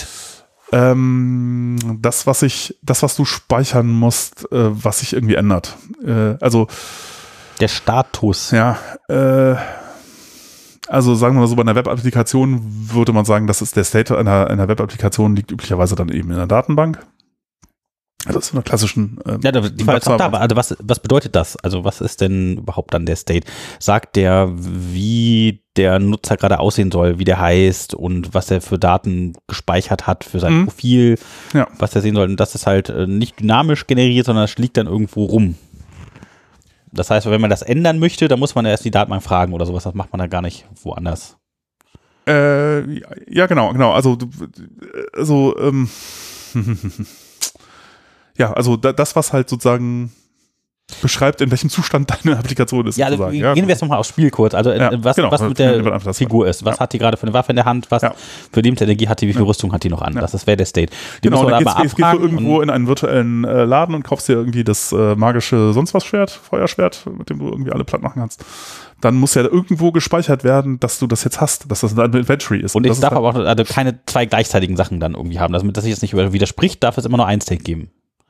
Das ist so das, was dahinter steckt. Nee, die, die, die, interessante Frage ist, wie, ver wie verwaltet man diesen, diesen State äh, sozusagen? Und äh, naiv wäre halt, äh, man hat halt zum Beispiel hält er es halt in irgendwelchen globalen Variablen. Ja, man hat halt eine Liste. Linke der Hand, rechte ist, Hand. Die ist halt global und dann, äh, genau, da steht halt drin, äh, ja, hier ist halt das, das Flammenschwert und äh, das ist da jetzt in dieser Liste der Items drin und alle manipulieren diese Liste von Items äh, äh irgendwie. Aber das äh, macht dann halt Probleme, weil dann muss, dann ist Logik, die jetzt irgendwie äh, solche Sachen abbildet wie äh, das Flammenschwert macht jetzt plus 10 Angriff, aber äh, auf der anderen Seite wird dir heiß, das heißt, äh, wird, die, wird die Hand heiß und äh, du verlierst irgendwie alle halbe Stunde ein paar Lebenspunkte oder sowas, keine Ahnung. Äh, da, da, das ist ja Code, der irgendwie diese Business-Logik, wenn man das so sagen kann, in dem Spiel halt implementiert. Und das kann ja sein, dass da unterschiedlicher Code an unterschiedlichen Stellen steht. Und wenn du jetzt äh, überall das gleiche globale, äh, die global, gleiche global, äh, globale Variable hast, äh, auf die du zugreifst, dann musst du dafür sorgen, dass dieser gesamte Code, der halt über dein Projekt verteilt sein kann, dass der immer weiß, was alle anderen Sachen machen. Und das geht ab einer gewissen Größe nicht mehr. Das geht am Anfang geht das, solange es alles sehr klein ist kriegt man das auch noch hin, dass man das alles im Kopf behält? Weil ja, also du musst halt jedes Mal zumindest diese Überprüfung machen. Du musst halt jedes Mal gucken, hat denn jemand irgendwas geändert an der Stelle, das nicht sein darf. Das heißt, jede dieser Logiken müsstest du bei jeder Stelle, wo diese globale Variable geändert wird, erneut machen, was halt dem Don't Repeat Yourself widerspricht und so. Das kann schon durchaus so sein, dass, das, dass man sich da nicht wiederholt, aber ist, äh, du kannst halt Änderungen machen, die dann nicht lokale Auswirkungen haben also nehmen wir an, du weißt das halt alles nicht. Du weißt halt, du weißt, machst jetzt halt ein neues Item, äh, sozusagen, das irgendwelche Spezialgeschichten hat, schreibst da Code für, dass das halt irgendwie tut. Und dabei bedenkst du aber nicht, dass unter bestimmten äh, Umständen irgendwelcher anderer Code irgendwas anderes tut. Und dann passieren halt Fehler und seltsame Effekte. Und solange man halt äh, von dem ganzen anderen Code, der irgendwie daran rummanipuliert, irgendwie weiß, ist das ja okay. Aber äh, sobald das Projekt irgendwie größer wird, geht das irgendwann nicht mehr. Und dann äh, kann man überhaupt nicht vorhersagen, was passieren wird, wenn man jetzt irgendwie Dinge ändert, ja, wie man manipuliert irgendwas an den Lebenspunkten oder so und dann gibt es irgendwas anderes, was wiederum nochmal was anderes macht. Der Invincible Geist, der, ja. Ja, und dann, also ne, das Mittel dagegen ist halt, dass du äh, eben nicht direkt die Daten roh anfasst, sondern dass du sagst, okay, äh, wir haben hier eine Klasse oder so und der ist, bündeln wir äh, den State, also die Daten und die Logik, die jetzt irgendwas damit macht und äh, haben da eine API nach außen, die öffentlich ist und äh, können sozusagen immer überprüfen, dass alles ordentlich ist an einer Stelle und dann, ja. Ja, die Frage war, äh, was ist mhm. ein Objekt in Python? Was ist ein Objekt in Python? Ja. Ähm, äh, ich würde jetzt mal sagen, so, das erklärt aber nicht viel, äh, ist halt die Instanz, äh, konkretisierte Instanz von irgendwie einer Klasse. Alles also, also Klasse, mit einer Klasse definiert man sozusagen irgendwie, äh, ja, äh, äh, eben eine Zusammenfassung von, von, von irgendwie Code, der was tut und äh, irgendwie Daten, äh, die man irgendwie halten will. Und ähm, wenn man das jetzt, das ist halt sozusagen die, die äh, Beschreibung und wenn man jetzt Klingt daraus. ehrlich gesagt nicht so besonders an von dem Ach. Code, der Okay. irgendeine Beschreibung von irgendwelchen Sachen. Äh, ja, also äh, äh, man könnte das vielleicht, also äh, Also ein Objekt ist ein Ding. Also ich glaube, in Python ist alles ein Ding oder ein Objekt. oder? alles ein Objekt, ja. ja. Also, all, also alles, was es in Python gibt, kann sich als Objekt darstellen. Ist ein Objekt ist immer Mhm.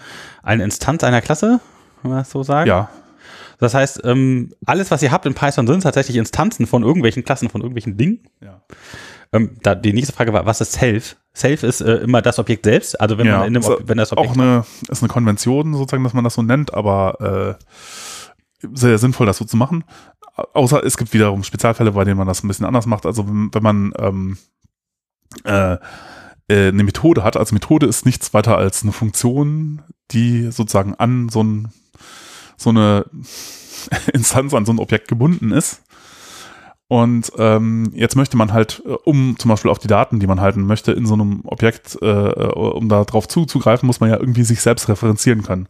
Deswegen wird immer als erstes Argument in Methoden, äh, das ist halt auch das, was dann Methoden von Funktionen unterscheidet, äh, immer äh, eine Referenz auf das, äh, auf, auf sich selbst äh, sozusagen mit übergeben.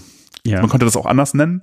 Ja, man kann auch sagen äh, A statt Self, dann ist es A, aber es ist schon sinnvoll, das Self zu nennen, damit man weiß, dass es halt eine Referenz auf sich selbst ist, sozusagen auf das Objekt, was gerade, was man gerade ist. Und dann kann man halt auf Self. Punkt irgendwelche Daten zugreifen. Okay.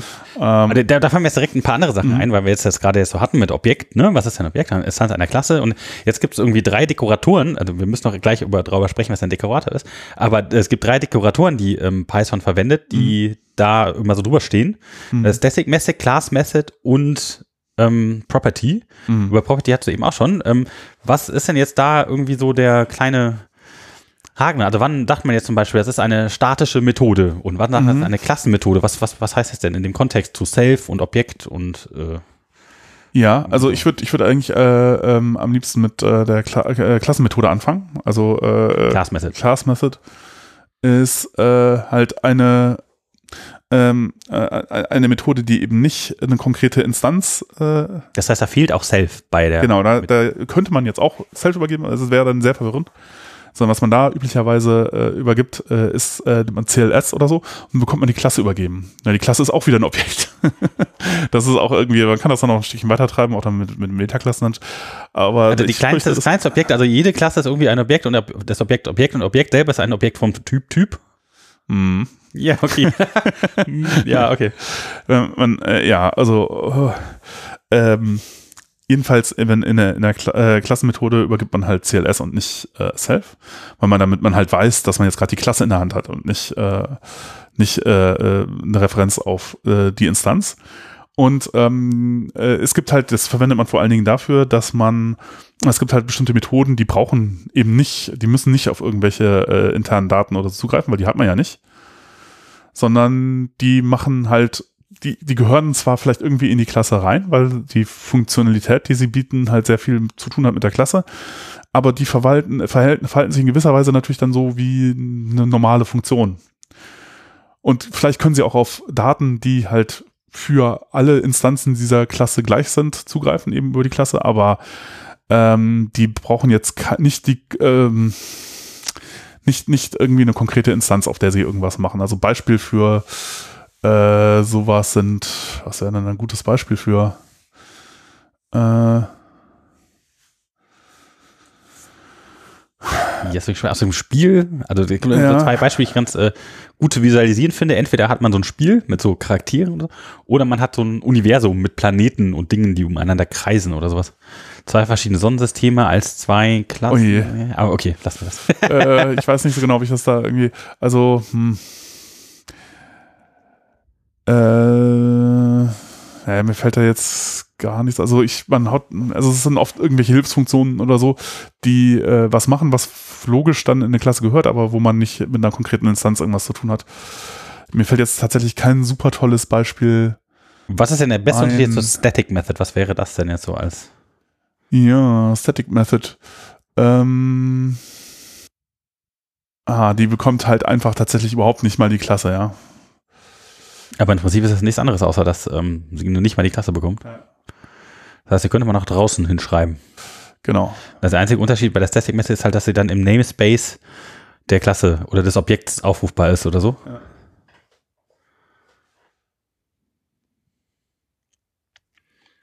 Ja, was ist jetzt in dem Vergleich eine Static Method? Okay. Ja, also äh, Static Method äh, bekommt gar, keine, äh, gar kein au- automatisches äh, Argument mit. Äh, sozusagen, also das wäre dann die reine, äh, wäre quasi wie eine Funktion, ja. Also es ist egal, ob man jetzt Static Method äh, aufruft oder halt ähm, äh, ähm, Eine Funktion von draußen. Funktion von drau draußen, genau, genau.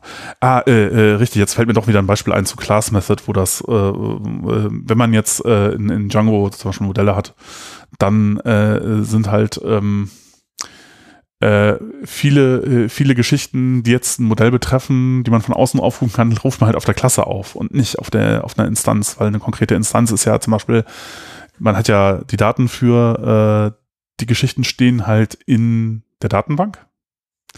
Und jetzt eine konkrete Instanz eines, also Django-Modelle sind Klassen äh, und sie modellieren sozusagen den Zustand, der irgendwie in der Datenbank steht. Und eine Instanz üblicherweise ist halt eine Zeile. Also wenn ich jetzt zum Beispiel äh, Beispiel User nehme, ja, also ein User-Objekt äh, in Django ist halt eine Zeile aus der Tabelle Users irgendwie und äh, hat halt all die Attribute, die jetzt irgendwie die Zeile hat, als, als Spalten hat, sozusagen in dieser Tabelle. Ja?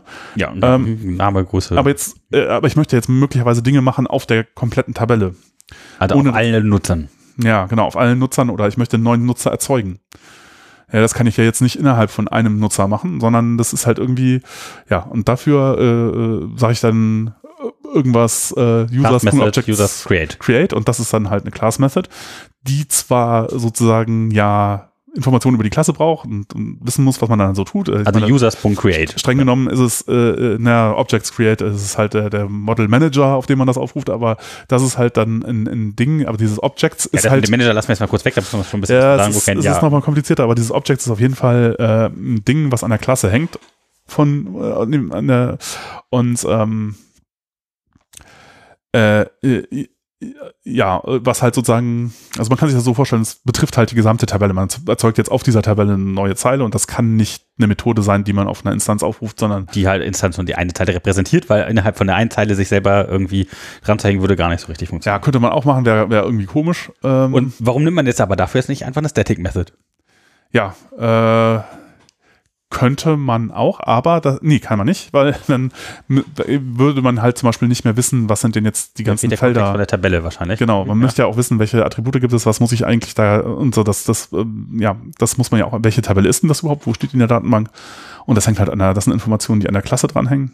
Und ähm, ja, Das heißt, die Static Method würde mir sowas sagen wie, ähm, ist da draußen denn was anderes noch verfügbar? Das könnte ich dann vielleicht gucken. Static Method könnte sowas sein wie hash mir mal das Passwort.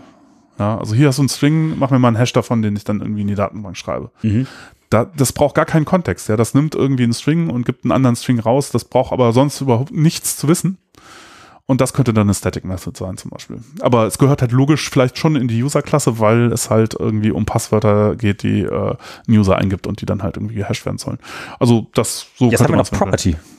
äh, Property-Dekorator, ja, der ist, ähm, äh, da geht es eigentlich nur darum, dass man, ähm, ja, so ein bisschen Convenience, dass man dann nicht eine Methode aufruft, sondern, also man, man schreibt halt, also der, der häufigste Fall ist, man hat äh, eine Methode, die nennt man so wie ein Attribut und schreibt dann add property drüber. Äh, und dann äh, wird halt diese Methode aufgerufen, wenn man irgendwo sagt Instanz. Äh, also braucht man eigentlich nicht, man könnte auch direkt eine Methode schreiben. Da ja, man halt aber dann müsste man halt dann an der Stelle, wo man es äh, verwenden will, äh, Klammer auf Klammer zusagen, was halt so ein bisschen sinnlos ist, wenn man zum Beispiel gar nichts übergeben möchte an Argumenten. Und ähm, vielleicht auch etwas ist, was halt äh, so aussehen soll, als wäre es ein Attribut, aber wo man Sachen noch ausrechnen will und dann kann, man halt den Property-Dekorator benutzen, um halt. Ähm, oh, das ist quasi ein getarntes Methodending. Ja, ist so manchmal ein bisschen, also das ist auch so, so diese Dekorator-Geschichte ist so manchmal ein bisschen ähm, also im Son of Python steht ja sowas explizites besser als implizit, ne? Und das ist halt schon ganz schön implizit, dass wenn man jetzt irgendwo äh, eben Instanz äh, x.fubar sagt, halt dann irgendwie Code ausgeführt wird, der irgendwas ausrechnet und dann unter Umständen auch sehr langsam sein kann oder was auch immer. Das ist halt nicht unbedingt, also in dem Moment, wo man das halt lokal liest, weiß man nicht, was passiert, was immer so ein bisschen schlecht ist, ne? Aber ähm, ja, es ist eigentlich normalerweise, wenn man dann komplizierte Sachen macht, dann sollte man das vielleicht dann auch eher als Methode hinschreiben und dann äh, wird das dann vielleicht klarer. Ja? Also, Aber wenn man kurz vielleicht äh, zwei Attribute hat, wie das eine ist Kosten, das andere ist ja. Umsatz und dann will man den Gewinn ausrechnen, dann kann man vielleicht schon eine ja. Funktion machen, die dann einfach genau. kurz als Property sagt, hier, gib mir Umsatz äh, gewinnen und dann genau. der es einfach schnell aus. Und ähm, ja, also äh, man und das also das Get äh, zu implementieren ist sehr, sehr leicht. Man schreibt irgendwie die Property drüber und dann war's das. Äh, das Set geht auch, also man kann es auch so machen, dass dann halt ein Setter aufgerufen wird, wenn man sagt irgendwas Instance x.fubar gleich irgendwie. Das ist ein bisschen komplizierter, aber äh, ja, geht auch so ähnlich. Ähm, ja, also man kann, ich weiß nicht genau, kann man den Property-Dekorator kann man irgendwie sagen, so das ist hier der Getter, das ist hier der Setter oder was, ja, ich weiß nicht genau. Mhm. Kann man dann nachgucken, wenn man es braucht. Braucht man selten. Also ich habe es ein paar Mal benutzt, aber nicht oft. Aber äh, überhaupt das Konzept von, von Dekoraturen. Also mal ganz gut, Getter Setter bedeutet halt, dass man die Attribute irgendwie von außen dann beeinflussen, setzen. Von der Instanz setzt, kann, ja. äh, bekommt oder setzt, äh, äh, genau. Und zwar nicht direkt äh, manipuliert, sondern halt äh, Methoden dafür aufruft, die dann noch irgendwas vorher und hinterher tun. Jetzt können. haben wir schon ungefähr 50 Mal Dekorator gesagt und du wolltest genau, noch irgendwas anderes ähm, vorher. Dann muss man vielleicht nochmal erklären, was ein Dekorator eigentlich ist. Eigentlich ist es eine sehr, nicht so, äh, nicht so, äh, ja, hm, es kann, es kann leicht kompliziert werden. Trick, Trick. äh, ja, es ist auf der einen Seite ein bisschen Spezialsyntax, ähm, äh, diese Geschichte mit dem Add-Symbol, dass man halt über Klassen und über Methoden, Funktionen schreiben kann. Äh, auf der anderen Seite ist es, mh, hm, man könnte es auch anders hinschreiben. da bräuchte man diese Spezialsyntax nicht, also die einem das so ein bisschen vereinfacht. Man könnte halt auch hinschreiben, äh, irgendwie x gleich, ähm, wrap mir mal eine andere Funktion, wrap Klammer auf, irgendwie eine andere Funktion, Klammer zu. Also und dann wäre das die dekorierte, wäre X die dekorierte Funktion. Also äh, man macht sich eine Tapete auf die Wand und unter der sieht man dann halt die Sachen anders. Ah, die Form bleibt erhalten, aber die ist dann vielleicht rot oder blau. Ja, also die Idee ist sozusagen, dass man äh, äh, etwas macht, also man halt Code hat, der ja, man, man packt, deswegen ist Dekorator eigentlich auch ein, der zeichnet ziemlich genau, was es tut. Äh, man hat Input halt, und Output, der rauskommt oder ja, beziehungsweise reingeht, wird wird noch mal, geht nochmal durch anderen Code durch und dann äh, äh, sozusagen, man kann halt, bevor irgendwas, bevor die Funktion aufgerufen wird, irgendwie Dinge damit tun und ähm, hinterher Dinge mit dem. Das wird aber ganz schön langsam, wenn das durch einen Dekorator hat, der einen Dekorator hat, der einen Dekorator hat, dann. Ja, aber normale Funktionsaufrufe macht man ja auch, ist auch okay. Äh, also, äh, und das ist ja auch nichts anderes im Grunde. Das heißt, wenn man einen Dekorator ja. selber schreibt, dann baut man quasi einen eigenen Rapper und sagt halt, was passiert, bevor der da reingeht mhm. und wann der wieder rauskommt. Ja, man sollte auch ähm, äh, tatsächlich äh, äh, genau äh, nicht nicht wirklich, wenn man Dekoratoren schreibt, nicht das selber machen eigentlich, sondern man sollte aus für den Funk Tools Raps oder so nehmen. nehmen. Und ähm, weil es gibt noch so ein paar Hakeligkeiten mit den Funktionsnamen zum Beispiel, die sonst verschwinden, wenn man, die sieht man in Tracebacks nicht mehr und da muss man so ein bisschen, und dann gibt's halt ähm, eben in den Funk Tools gibt's da, glaube ich, äh, äh irgendwie ähm, äh, Funktionen, die, wenn man die benutzt, um den Dekorator zu bauen, dann kümmern die sich um diesen Kram, sodass halt dann man in Tracebacks weiterhin die Namen sieht und so. Also das ist ein bisschen. Was also, hat denn das jetzt mit so einem Kontext zu tun? Kontextmanager oder was? Oh nee, das hat aber nichts zu tun. Das okay, ist eine andere Geschichte. Weil das hört sich so ein bisschen so an, als macht man irgendwie so einen Kontext auf und rappt irgendwas und gibt das dann wieder, baut das dann am Ende wieder auseinander. Hm, also, hm, ja, also was eventuell irgendwie eine Gemeinsamkeit ist, dass beides irgendwie unten drunter vielleicht Clojures verwendet, als äh, wie das umgesetzt ist, aber äh, was auch immer das jetzt wieder ja, ist. Ja. Hm. Das ist sozusagen eine, eine interne Funktion, die halt äh, zurückgegeben wird. Und die halt, das ist ja auch so der Trick, wie man das hinkriegt, dass der äh, Scope, äh, dass man halt auf die Sachen zugreifen kann, die im Scope der Funktion sind, dass man halt sozusagen äh, Ah, na, das ist zu kompliziert, das kann man alles nicht so, das ist auch nicht anfängermäßig, das kann man nicht gut erklären. Da muss man sich einfach mal, äh, also ich würde sagen, also ein Tipp ist, äh, sich das, wenn man, wenn man Dekoratoren schreiben will, äh, aus den Funktools äh, die Wraps-Funktion zu nehmen und ähm, ja, einfach mal so ein bisschen damit rumzuspielen. Man braucht ein bisschen, bis das irgendwie, äh, bis man das so raus hat. Ja, ähm, genau, aber dafür sind Dekoratoren da. Also man kann damit ganz nette Sachen machen, wie zum Beispiel also man einfach nur wissen will, wofür braucht man solche Sachen eigentlich? Äh, wenn man, ähm, ja, zum Beispiel eben wieder Datenbankgeschichte, kann man sagen, okay, äh, gibt es einen Transaktionsdekorator, ne? Da schreibt man einfach drüber. Äh, Transaction Atomic. Genau. Das hier ist jetzt alles in einer Transaktion und das, alle Schritte gehen zusammen gut oder gar nicht. Und wenn halt zwischendurch irgendwas äh, nicht funktioniert hat, dann rollt das automatisch die Datenbank in den ursprünglichen Zustand zurück, als wäre nichts passiert. Das ist ein tolles Beispiel, weil da gibt es nämlich auch den Kontextmanager. Man kann auch sagen, with a transaction atomic. Ja, ja, ja, genau. Ja, es ist äh, klar, kann man auch machen. Ja. Ähm, ja. Äh, das, äh, genau, das ist eine, eine Geschichte. Ansonsten ja, man kann auch Dekoratoren dafür benutzen, um sich jetzt eine bestimmte Datenbankverbindung immer reinzuholen in eine, in eine Funktion. Ja, da, wenn wir jetzt gerade über Dango reden, da wird das ja auch mhm. benutzt, zum Beispiel für um Funktionen zu dekorieren, Login required, dass man halt irgendwie eingeloggter Benutzer sein muss. Das heißt, ähm, die Frage ist halt, was er dann macht. Das kann man auch als Mixin benutzen. Das heißt, ja. auch das wäre eine ähnliche Methode. Ein Mixin ist eine äh, Subklasse einer Klasse, die man benutzt, um bestimmte ja, Attribute Mix, zusätzlich dazu Mixins sind so ein bisschen eben, wie man äh, äh, Code äh, wiederverwenden kann in Klassen ohne erben zu müssen, weil Erben macht natürlich das ja sozusagen der ganz klassische Weg und das kann man natürlich auch tun. Ja, also in gewisser Weise ist ja eine Form von Vererben, also aber eine generalisierte Form, die irgendwie jetzt nichts genau mit der ursprünglichen Klasse zu tun hat, sondern ja, genau. Also du kannst halt, ist es nicht so, dass du äh, äh, ja also zwei unterschiedliche Klassen, die nichts miteinander zu tun haben, ganz unterschiedlichen Stellen im, in der Klassenhierarchie sind, können halt das gleiche Mix-In verwenden, um das. Ist cool, das ist so ein bisschen wie wie Genetik. Du kannst dem Frosch Flügel geben oder so. Ja.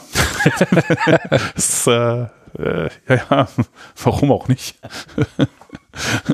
ja, wenn man Sachen hat, die Flügel haben wollen, man hat ja. irgendwie eine Klasse, die Flügel bereitstellt, dann kann man diese Flügel jeder Klasse geben und die Ja, Nee, macht, macht natürlich auch nicht immer irgendwie Sinn, aber äh, also, also äh, Vererbung ist auch so eine problematische Geschichte. Also das ist immer das, was einem, äh, wenn man sich mit objektorientierter Programmierung beschäftigt, irgendwie so gesagt wird, wie man das tun soll oder so am Anfang. Keine Ahnung, jedenfalls vielleicht ist es mittlerweile auch besser geworden, ähm, dass man halt Sachen von Dingen dann erbt, ne, dass man halt, äh, keine Ahnung, äh, ja, äh, weiß ich nicht, da wird immer mit solchen Beispielen gearbeitet, was äh, äh was, äh, dass man irgendwie, keine Ahnung, meistens irgendwelche geometrischen Formen oder sowas, ne? Irgendwie, wenn man jetzt äh, ein rechtwinkliges Dreieck hat, dann ist das auf jeden Fall schon mal ein Dreieck, ne? Und ein Dreieck ist irgendwas, was halt irgendwie. Ja, also ich finde das äh, gar, gar nicht so schlecht, das nämlich dem Radius auch vorzustellen, ne? Also geometrische Formen sind ja. zwar ganz okay, aber vielleicht auch mit dieser ähm, Universumsgeschichte. Äh, du hast irgendwo ein großes schwarzes Loch, so den Urknall oder sowas,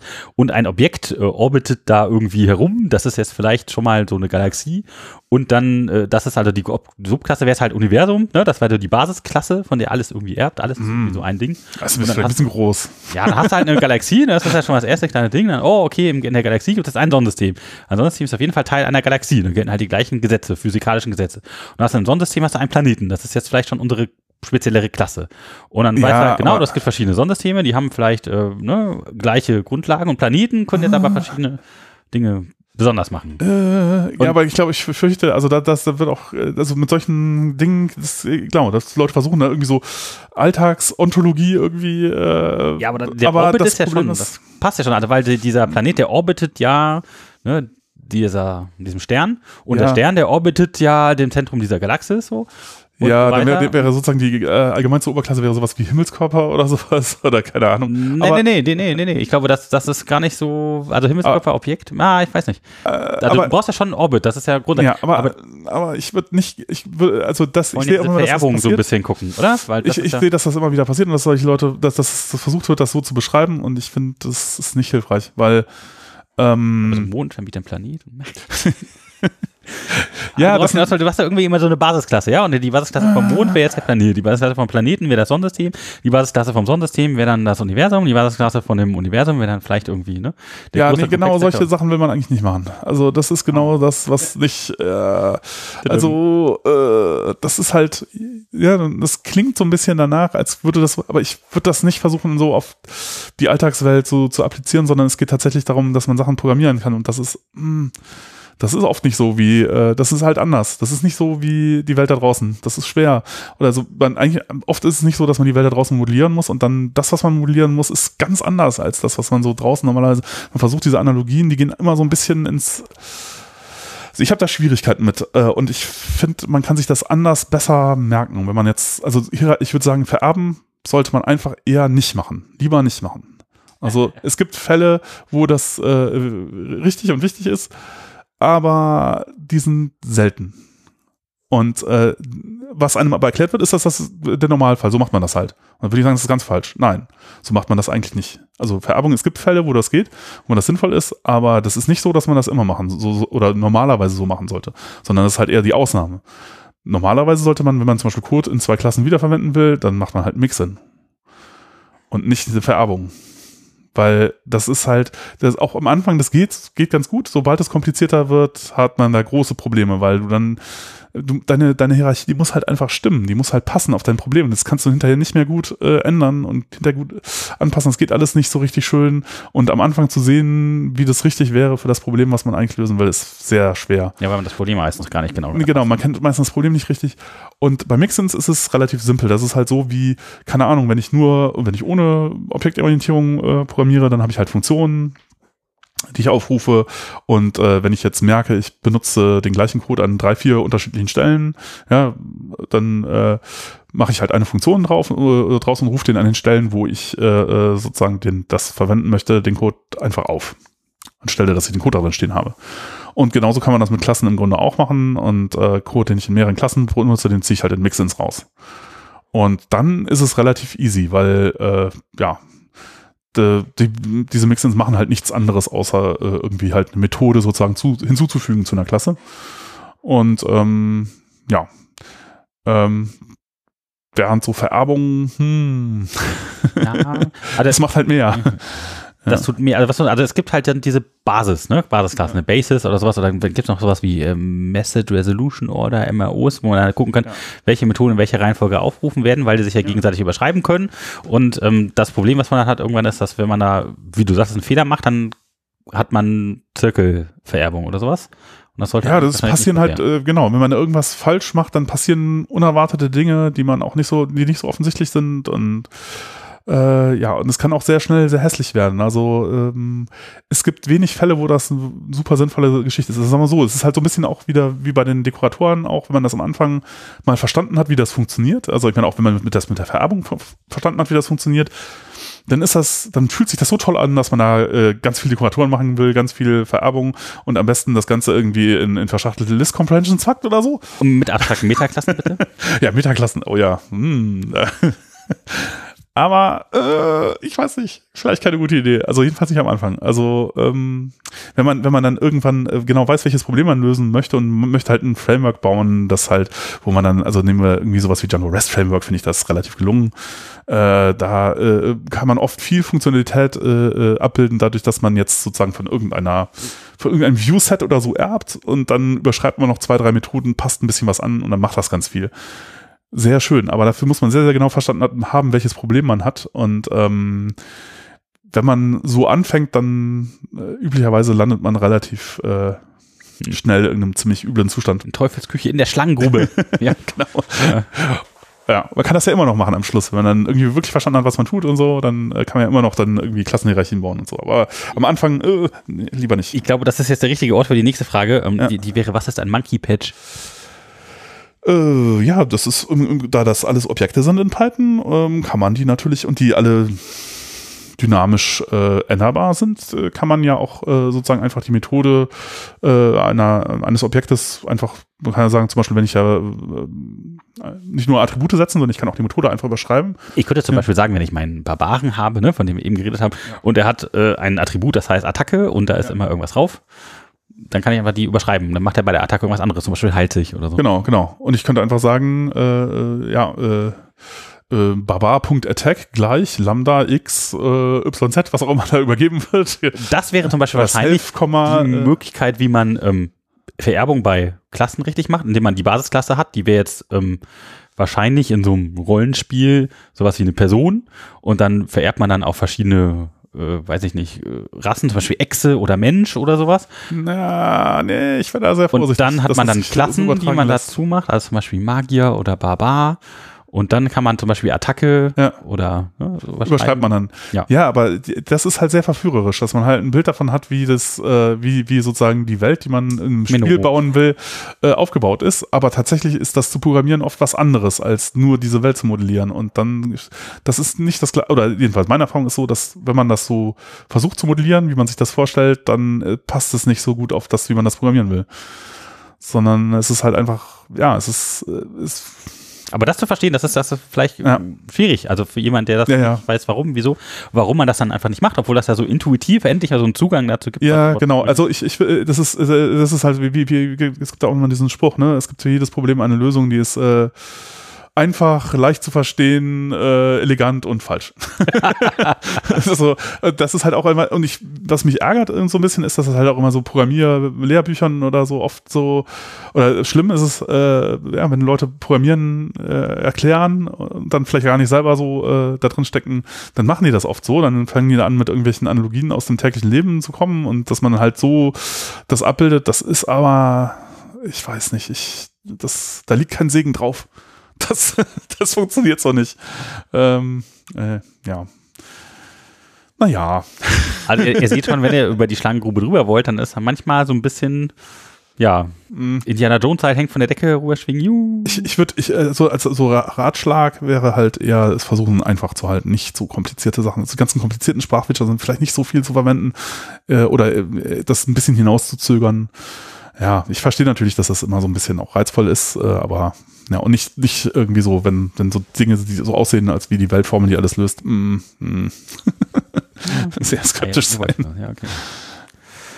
ja, dann machen wir direkt wieder mit einfachen Dingen weiter. Ähm, was ist denn, ähm, was sind denn Argumente oder Keyword-Argumente? Was sind Arcs und Quarks? Ah, ja, ja, ja. Ja, das ist auch etwas, was immer ein bisschen verwirrend ist. Äh, äh, ja, also Funktionen, Methoden äh, haben, haben Argumente, das heißt Dinge, die man übergeben kann. Äh, äh, ganz normale Positionsargumente sind halt sozusagen das, äh, das übliche irgendwie, die haben halt einen fest, die sind halt an einer festen Stelle und werden dadurch dann identifiziert, dass sie halt an der ersten, zweiten, dritten Stelle oder so stehen. Und dann gibt es halt noch Keyword-Argumente, die, äh, wo man dann explizit dazu sagt, welches, welches Argument man denn jetzt gemeint hat. Und sagen, das schreibt man dann halt sowohl in die äh, Funktionsdefinitionen rein, als auch dann, äh, wenn man es übergibt, wobei man es beim Übergeben nicht unbedingt braucht. Also da ist es dann halt so, wenn man das weglässt, dann wird halt das nächste Keyword-Argument genommen. Das ist so ein bisschen, hm, da können dann komische Sachen passieren. Und dann ist es auch so, dass man, äh, wenn man sich, äh, wenn man jetzt eine Liste von Argumenten übergibt, äh, ähm, dann kann man die natürlich alle einzeln übergeben, man kann die aber auch insgesamt übergeben. Mit Sternchen dann mit bei Sternchen, Argument genau. oder mit Sternchen, Sternchen bei Keyword-Argument. Also wenn man die Liste hat in der Hand, äh, wenn man eine Liste hat oder Tupel, dann kann man einfach einen Stern davor schreiben und dann wird das automatisch sozusagen als äh, ja, Argumente dann übergeben. Ne? Das heißt, man, man, man, man äh, genau, man, man sagt dann irgendwie Fun äh, Funktion, Klammer auf, Stern und dann eben Arcs, Argumente oder wie auch immer das die, die Items, die, die, Struktur heißt, die man jetzt gerade in der Hand hat, Klammer zu und dann äh, kann man in der Funktionsdefinition drinstehen haben, sowas der Funktion, Klammer auf, a, b, c und äh, ja, muss dann natürlich alles irgendwie stimmen von der Anzahl und so, aber äh, das passiert dann automatisch. Ich finde bei Keyword-Argumenten relativ lustig, weil kann man alle viele Sachen, die man irgendwie zugewiesen hat, ja. irgendwie in eine Liste packen und dann kann man die einfach alles mit Sternchen, Sternchen übergeben und hat dann seine Keywords. Genau, das eben bei normalen Positionsargumenten ist es halt, äh, entweder man übergibt sie per Position oder Stern. Äh, kann auch e-, eben in der Funktionsdefinition sagen, so, das können jetzt hier beliebig viele sein, dann schreibt man halt nicht A, B, C rein, sondern Stern Arcs, Komma, und dann da kommen dann halt beliebig viele Argumente rein, die dann hinterher in der Liste Arcs sind. Ja, wenn man, vielleicht kennen Leute das noch von Perl oder so, gibt das nur so. Es geht in Python auch. Ist da aber ein Spezialfall. Ähm, oder, äh, genau, und das Ganze geht mit Keyword-Argumenten ganz genauso, nur dass dann halt nicht Stern ist, sondern Stern, Stern. Und damit lassen sich halt sehr, sehr leicht ähm, zum Beispiel Dicts in äh, Keyword-Argumente verwandeln und Keyword-Argumente in Dicts. Mhm. Was halt manchmal sehr praktisch ist, ja. Äh, und einem viel Schreibarbeit erspart. Ja. Cool. Jetzt haben wir noch zwei Sachen, die noch ein bisschen in diese Funktion reingehen. Zwar einmal, äh, wir haben ja Funktionen, jetzt jede Menge so Sachen. Ähm, dann, was ist eine Lambda-Funktion? Was macht die denn dann? Haben wir, glaube ich, auch schon ja, einmal kurz besprochen, aber. Äh mhm, ist eigentlich nichts Besonderes. Ist äh, eine Funktion wie jede andere. Also, was halt in Python nicht so richtig schick geht. Ich meine ja auch äh, ein bisschen JavaScript und das ist da so schon ein Stückchen äh, eleganter vielleicht äh, oder das, also was es in Python so nicht gibt, sind so anonyme Blöcke oder anonyme Funktionen über mehrere Zeilen oder sowas.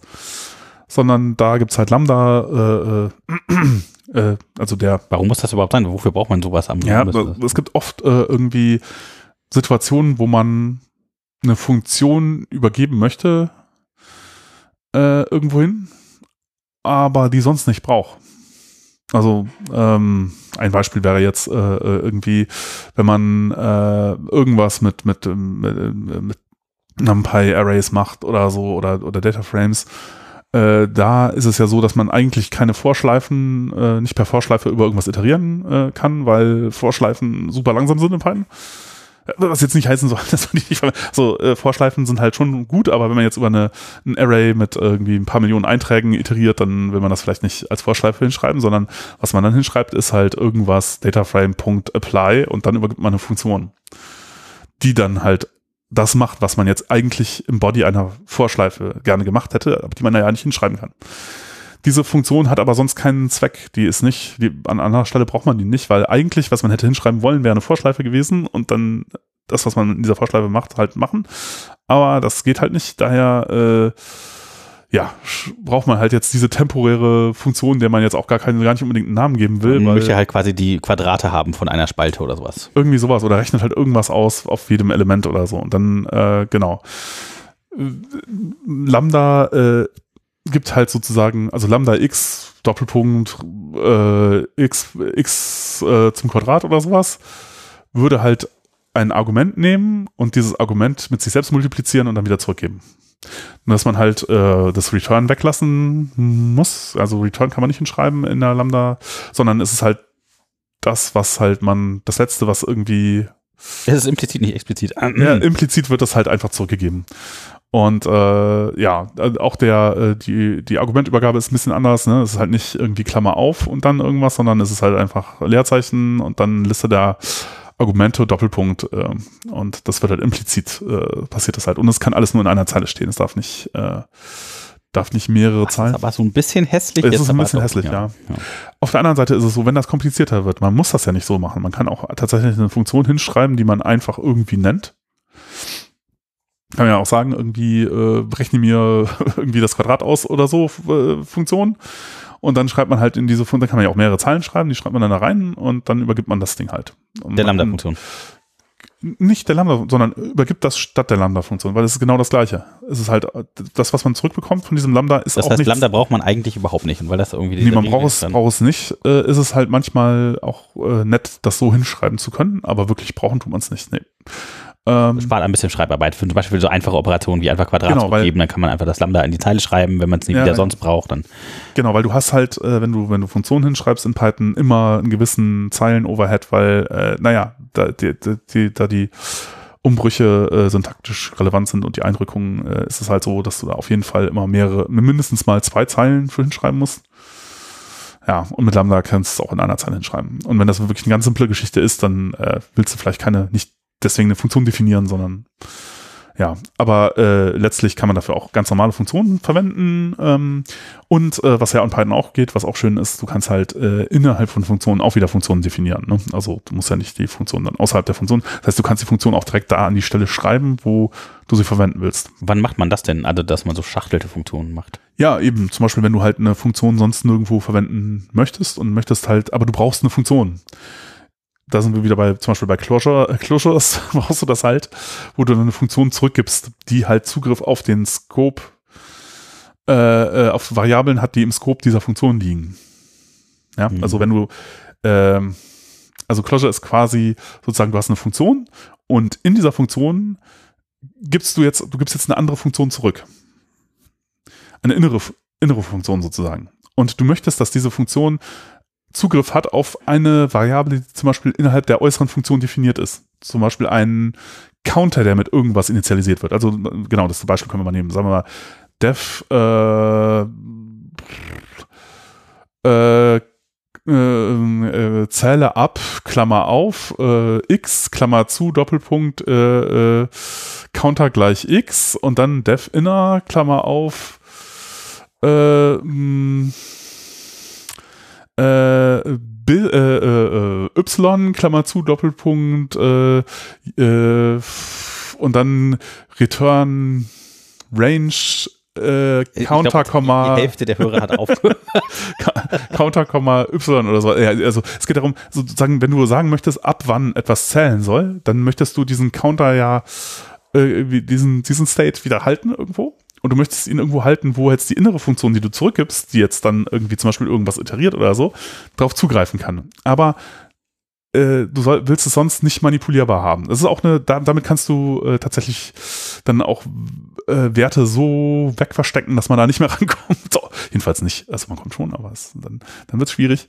Nicht mehr so einfach. Ähm, und ähm, ja, dafür braucht man zum Beispiel so innere Funktionen. Ohne die ginge das gar nicht richtig. Ja? Also, und das nennt man, das ist eine Closure. Ja, also, dass sozusagen die innere Funktion hat Zugriff auf den Counter, den ich irgendwann mal übergeben habe. Aber äh, weil, weil die innere Funktion ja im gleichen Scope ist wie, wie das Ding, äh, wie, wie, wie das, was ich ursprünglich mal gesetzt habe, ähm, von, ansonsten komme ich da von außen aber nicht mehr ran. Wenn ich jetzt nur den zurückgegebenen, äh, äh die zurückgegebene Funktion habe, dann komme ich an den Counterwert nicht mehr ran. Und dann kann ich halt die äußere Funktion verwenden, um mir zu sagen, gib mir einen Counter, der ab 5 zählt immer zurück. Oder gib mir einen Counter, der ab 10 zählt immer. Und das 10 oder 5 steht dann halt äh, eben in dieser, ja, ja, ist ein, ist ein etwas komplizierteres Konzept, muss man, aber das ist halt auch die Art, wie dann äh, irgendwie Dekoratoren ähm, und, und äh, na, äh, Kontextmanager und so funktionieren. Die machen da Dinge in der Richtung. Ja. Mhm. Äh, genau. Mhm. Aber äh, das ist eigentlich, das finde ich auch das ist Python sehr schön, dass man halt in Funktionen auch locker äh, irgendwie äh, Funktionen definieren kann. Und man kann auch Klassen innerhalb von Klassen definieren und so. Also das geht einfach problemlos. Ja. Klingt nach viel Konfusion für die Anfängerhörer, die jetzt gerade da. Ja, ja, ja. Vielleicht sollte man, genau, auch wieder, nee, vielleicht sollte man das mal nicht machen. Ja, ja also ich habe jetzt noch eine, noch so eine Basisfrage. Mhm. Was ist der Unterschied von einer äh, Zuweisung von gleich gleich oder ist, also äh, nicht zugreifen, sondern ähm, eine Abfrage. Man will etwas vergleichen, man ein gleich gleich oder ein ist. Also zum Beispiel A gleich gleich B, A ist B, etwas ist gleich gleich none, ist none. Ja, ähm, also äh, wenn, wenn, äh, wenn, wenn ich gleich gleich verwende, also gleich ist natürlich irgendwie Zuweisung, aber gleich gleich, äh, da wird halt der Wert verglichen. Also ähm, und bei is äh, wird verglichen, ob es das gleiche Objekt ist. Und deswegen zeigt man zum Beispiel bei None, sagt man immer is None, mhm. weil es nur ein None-Objekt gibt. Genau, None ist ein Singleton. Ja. Aha. Und deswegen kann ich halt so testen, äh, ob es wirklich None ist. Äh, True und False sind auch Singletons. Äh, hm, hm, hm, hm, ja, ich äh, nee, bin ich mir jetzt nicht so ganz sicher, aber ich glaube schon. Äh, ich weiß aber nicht genau. Ja, so müsste wahrscheinlich so sein, ne? Das könnte eigentlich gar nicht anders. Okay, das heißt, ihr müsst halt tatsächlich, wenn er ist, ist aber immer genau das Objekt. Das heißt, man kann nein, nein, nein, ich weiß, ich weiß genau nicht, man kann das, das geht. Ja, ja, aber man kann das auch zuweisen. Also es ist auch ganz böse. Man kann True und False auch noch anders belegen. Also mh, müsste man mal nachgucken. Ich weiß nicht genau. Ja, das, was irgendwie spannend ist, weil jetzt, äh, wir haben ja so ein paar Mal über so Sachen geredet, was jetzt irgendwie Klassen sind und Objekte und Mhm. Typen, dass alle Sachen in Python irgendwelche Objekte sind, irgendwelche Typen sind. Und dann ähm, habe ich mich irgendwie gefragt, ob äh, jetzt nicht die ganzen Zuweisen, also man kann jetzt irgendwie Typen umwandeln, ja, also ne, von Mhm. Integer auf String oder sowas, Ja. ob das nicht halt auch ein äh, Klasse dann eigentlich ist, die man halt nimmt, weil das halt ein Typ ist, ein Objekt ist. Deswegen müsste es eigentlich groß geschrieben werden, weil man halt eine Instanz Ja. eines Objektes ändert und eine Ja. Instanz eines Objektes erzeugt. Zum Beispiel von einer Instanz eines Objektes String, eine Instanz eines Objektes Integer wechselt. Wenn man ein Inter vorstellt, das müsste ein bisschen großes Int sein. Dann an der Stelle irgendwie war ich dann ein bisschen verwirrt. Ja, ich, äh, äh, also da, ich rate jetzt mal, woher das kommt. Ich weiß es ehrlich gesagt auch nicht so genau. Ähm, vielleicht weiß das jemand besser und kann, kann mich da korrigieren, aber ich denke mal, es liegt daran, dass das Build-ins sind. Also ja, eigentlich die Konvention in Python ist so, wenn das eine Klasse ist, dann schreibt man das halt groß. Aber äh, ich glaube, alle Build-ins sind klein. Und da das Build-ins sind, äh, Wird die Sagt man, Konvention sagt, man, sagt man eher, die, das ist wichtiger, weil es gibt nicht so viele Bilder. Aber richtig wäre es tatsächlich, dass man, wenn man, äh, zum Verständnis vielleicht, Mhm. dass man irgendwie, wenn man einen Typ ändert, einer Variable beispielsweise, dass man einen neuen Instanz einer neuen oder einer anderen Klasse erzeugt. Ja, ja, das ist so. Aber das, das, das passiert auch tatsächlich. Also wenn ich sage int, äh, Klammer auf 5, Klammer zu, dann wird ein neues In- Integer-Objekt erzeugt. Äh, genau, mit dem Wert 5. Ähm, also es ist tatsächlich, äh, ja, äh, äh, auch dict ist ja in, äh, ist, ist ja eine Klasse tatsächlich. Also ich kann ja auch davon erben und so, sollte ich vielleicht nicht machen, aber auch da, aber ich kann davon erben und das funktioniert auch. Ähm, aber ja, aber ich, das, ich denke, das hängt damit zusammen, dass die Build-ins halt so Spezialfälle sind. Wenn ich die Klassen verwenden möchte, für die ganzen Dinger gibt's auch noch richtige Klassen. Mm, zum Beispiel für, für, für äh, Dict und List und so gibt's User-Dict, User-List. Und äh, auch wenn ich jetzt irgendwie selber ein eigenes Dict, das ein bisschen, Dinge ein bisschen anders macht als normales Dict, äh, verwenden möchte, dann ähm, sollte ich halt irgendwie von User-Dict erben und nicht von, von, von einfach nur kleingeschrieben Dict. Ja, Das wieder, wie so das nie, weil sich schon Leute darum gekümmert haben, bestimmte Probleme zu umgehen, auf die man dann stößt, wenn man das Ja. nicht macht. Ja. Ja, genau, genau. Äh, Ja, jetzt haben wir, wir haben noch jede Menge. Ich weiß gar nicht, ob wir das heute in der Folge alles irgendwie unterkriegen. Ähm, äh, noch ein Nutzer hatte gefragt, was denn eine Shallow Copy ist. Also Ach so. Warum man, äh, wie arbeitet man richtig mit Listen im Zusammenhang mit Funktionen? Oder gibt man eine Kopie und returnt eine neue Liste oder gibt man eine Liste und ändert die quasi in Place? Was hat das damit zu tun? Also irgendwie. Ähm, ähm, ja, das, ist auch eine auf, auf unter Umständen eine Stilfrage, was man da machen ähm, möchte. Äh, also einmal äh, vielleicht zuerst das mit der mit der Shallow äh, Copy. Ähm, also die die Frage ist, was was passiert eigentlich, wenn ich jetzt äh, sozusagen eine Kopie von irgendwas machen möchte und ähm, äh, äh, weil ich weil ich äh, warum warum auch immer irgendwie eine zweite Version von irgendeiner Datenstruktur brauche oder so. Äh, da ist es, wenn ich jetzt äh, die einfach nur kopiere, also wenn ich jetzt, also hm, in, in Python habe ich eigentlich mal Referenzen auf, auf solche Datenstrukturen in der Hand. Also auch die äh, Übergabe von Sachen ist immer bei Referenz, also es gibt ja in C, es ist unter Umständen anders, da gibt's halt, kann ich bei, kann ich Argumente übergeben äh, als Referenz oder halt als ähm, als als Wert, ja, also äh, also direkt den Wert einfach so. Und in Python ist es immer per Referenz. Also in der Variable, die ich übergebe, steht immer sozusagen einfach eine Speicheradresse drin, die halt auf das Objekt zeigt, das ich übergebe. Und ich übergebe immer nur die Adresse. Ich übergebe nicht der Funktion das Objekt selbst. Und äh, jetzt ist es halt so, wenn ich äh, einfach nur äh, bestimmte Operationen duplizieren mir halt jetzt diese Adresse, aber nicht den Inhalt dahinter. Das heißt, wenn ich jetzt, ich mache eine Kopie davon, ich na, muss mal überlegen, welchen Umständen ich das hinkriege. Ähm, wenn ich jetzt, wenn ich jetzt einfach nur Copy ich, äh, vom, ich weiß nicht, ob Copy ein Build-in ist, aber wenn ich einfach nur sage, kopier mir das mal, dann kann es sein, dass mir nur die Referenz kopiert wird. Das heißt, mir wird halt die äh, Speicheradresse in eine andere Variable kopiert, aber wenn ich jetzt irgendwas am Inhalt einer Liste oder so ändere, dann ist das in beiden Listen geändert. Und das ist unter Umständen nicht so intuitiv. Vielleicht hätte man jetzt nicht so mit gerechnet, sondern äh, man hätte damit gerechnet, dass ich jetzt zwei Listen habe, die äh, im Hauptspeicher an zwei unterschiedlichen Stellen liegen. Und eine Shallow Copy ist halt eine, die nur die äh, äh, sozusagen, also bei einer, bei einer Liste könnte ich jetzt mir sogar vorstellen, dass es oft, wenn ich jetzt nochmal List drumherum schreibe oder so, dass da dann tatsächlich eine Kopie erzeugt wird. also eine nicht-Shallow-Kopie, aber äh, wenn ich jetzt eine komplizierte Datenstruktur habe in irgendeinem Dict oder so, wo äh, viele Sachen ineinander verschachtelt drin liegen, dann ist es so, wenn ich jetzt sage Dict von dem Ding, dann ist es eine, oder wenn ich sage Copy, dann ist das eine Shallow-Kopie und ähm, äh, sozusagen. Ja, warum brauche ich dann überhaupt eine Shallow-Kopie? Dann könnte ich auch einfach auf das normale Dict zeigen, wenn das eh nur aufs gleiche Objekt zeigt. Also ja, ja, ja genau. Das ist eigentlich genau. nur eine andere Benennung. Genau, genau. Also wenn ich, wenn ich das, wenn ich die Inhalte mitkopieren will oder äh, dann muss mache ich, gibt es zum Beispiel ähm, äh, ein, eine Funktion aus dem Copy, ich glaube, das ist Standard, ja, Standardbibliothek. Dann sagt man immer vom Copy import Deep Copy und dann sagen Deep Copy irgendwie komplizierte, dikt äh, verschachtelte Datenstruktur und die geht dann rekursiv da durch und kopiert den ganzen Kram daraus in eine andere Datenstruktur. Und dann habe ich halt das tatsächlich getrennt voneinander.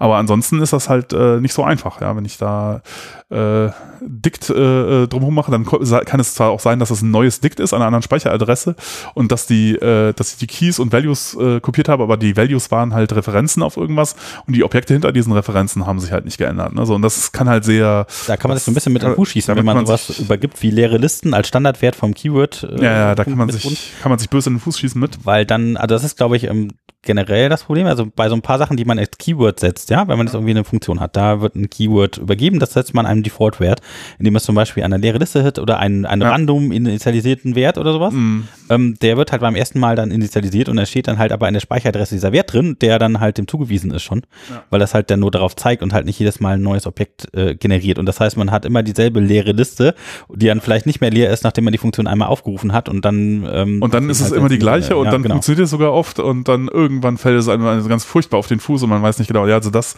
da an solchen Problemen habe ich auch schon lange rumgedebuggt, bevor ich mir dann so, oh nein, das ist immer die gleiche Liste, oh scheiße. und da, da ist auch da äh, Konvention, dass man das eben eigentlich, dass man nicht in als Default-Argument ähm, in, eine, in eine Funktion reinschreibt, äh, irgendwie Default gleich Klammer auf, Klammer zu oder so. Halt. Ja, man sagt immer None und, None, dann, und dann macht man eine Überprüfung, ob es None ist äh, und dann setzt man die Liste neu. Das ist halt echt nur eine böse Fußangel, ja. Also das ist, das kann, das kann einen schwer erwischen. Äh, ja, bei, bei Random-Werten übrigens genau dasselbe. Also wenn ihr jetzt irgendwo so einen Zufallswert generieren lassen wollt, wie from Random Rand int 1 bis 10 oder sowas, und dann habt ihr den einmal initialisiert, der gibt nicht jedes Mal, wenn ihr die Funktion aufruft, einen Default neuen Zufallswert zurück, mhm. sondern immer dasselbe. Also das ist äh, ja an der Stelle nicht intuitiv. Also fand ich auch sehr komisch, dass er dann nicht einfach jedes Mal beim Aufrufen das neu initialisiert, sondern dass er halt dann die Objekte nimmt, die er einmal schon irgendwo liegen hat. Ja. Ja, äh, also wie man, also eine Geschichte, wie man also List Comprehension macht immer eine Kopie, ne? wenn man zum Beispiel erzeugt immer eine neue Liste. Ansonsten, ja, Deep Copy aus dem Copy-Modul, wenn es kompliziertere Datenstrukturen sind, dann muss man sich das nicht selber, also oft ist es ja, ich meine, es ist ja wirklich kompliziert, wenn man da halt äh, was, äh, ja, man muss halt rekursiv durchgehen und das will man ja vielleicht auch nicht selber schreiben. Und da gibt's halt schon ein Ding für, ähm, das man da benutzen kann. Dann, dann ist es so, naja, was, was diese unterschiedlichen Stile angeht, also ähm, wenn man sich so ein bisschen anguckt, was in den, äh, es gibt ja unterschiedliche Arten zu programmieren, ja, so imperativ. Ich würde auch Python eher, auch wenn man auch mit Berechtigung sagen kann, ist es auch irgendwie eine funktionale Programmiersprache, ähm, ist es doch eher, die meisten Leute verwenden es halt irgendwie imperativ. Und ähm, in, in dem ja, Lager sozusagen Paradigma der funktionalen Programmiersprachen ist es aber eher so, dass man halt da äh, und, und nicht nur da, das setzt sich auch in anderen Bereichen durch. In JavaScript sehen wir das in letzter Zeit oft, äh, auch wenn es um so State-Handling-Geschichten geht. Da gibt's dann Redux äh, und so, äh, ähm, dass, dass man, wenn man, wenn man jetzt ähm, solche, solche Sachen handelt, äh, versucht immer nur mit äh, Datenstrukturen zu arbeiten, die nicht veränderbar sind. Also die mutable sind und immer nur Kopien erzeugt, wenn man irgendwas ändert. Ne? Also man ändert nichts in einer bestimmten Datenstruktur, sondern man ähm, erzeugt eine neue Kopie und ähm, äh, an der ändert man dann halt irgendwas, beziehungsweise man ändert nichts, sondern man baut es dann halt neu.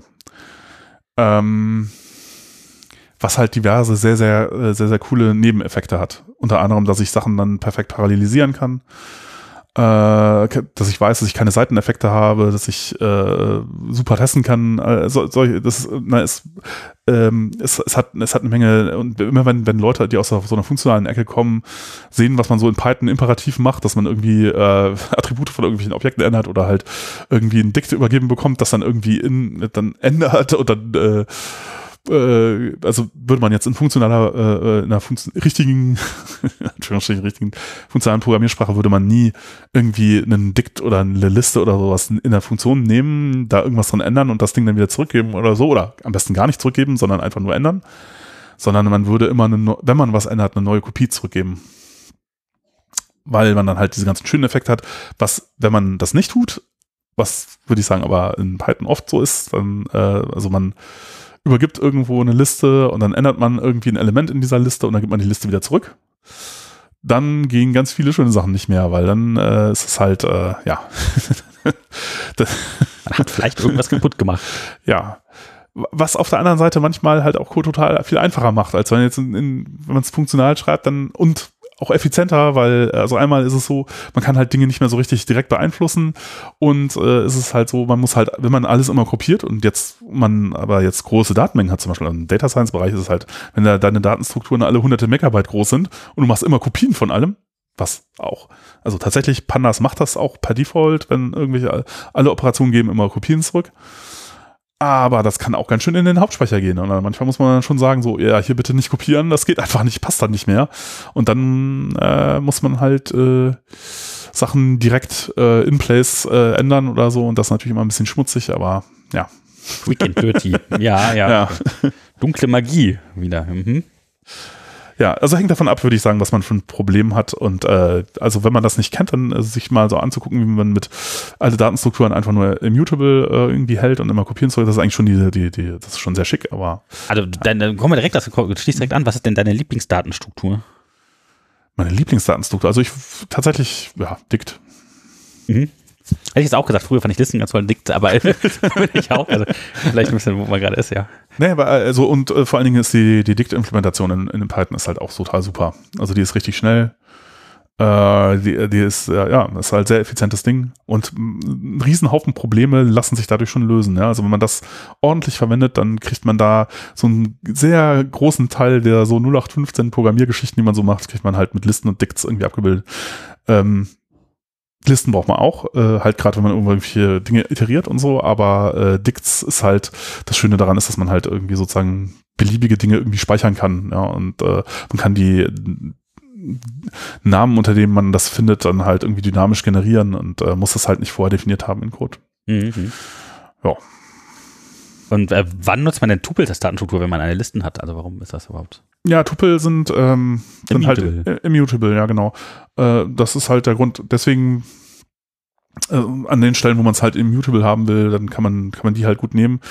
Unter anderem zum Beispiel, wenn du halt möchtest, dass etwas Dict, äh, Key in einem Dict sein kann. Ne? Das geht halt mit einer Liste nicht. Da musst du halt einen Tupel nehmen. Mhm.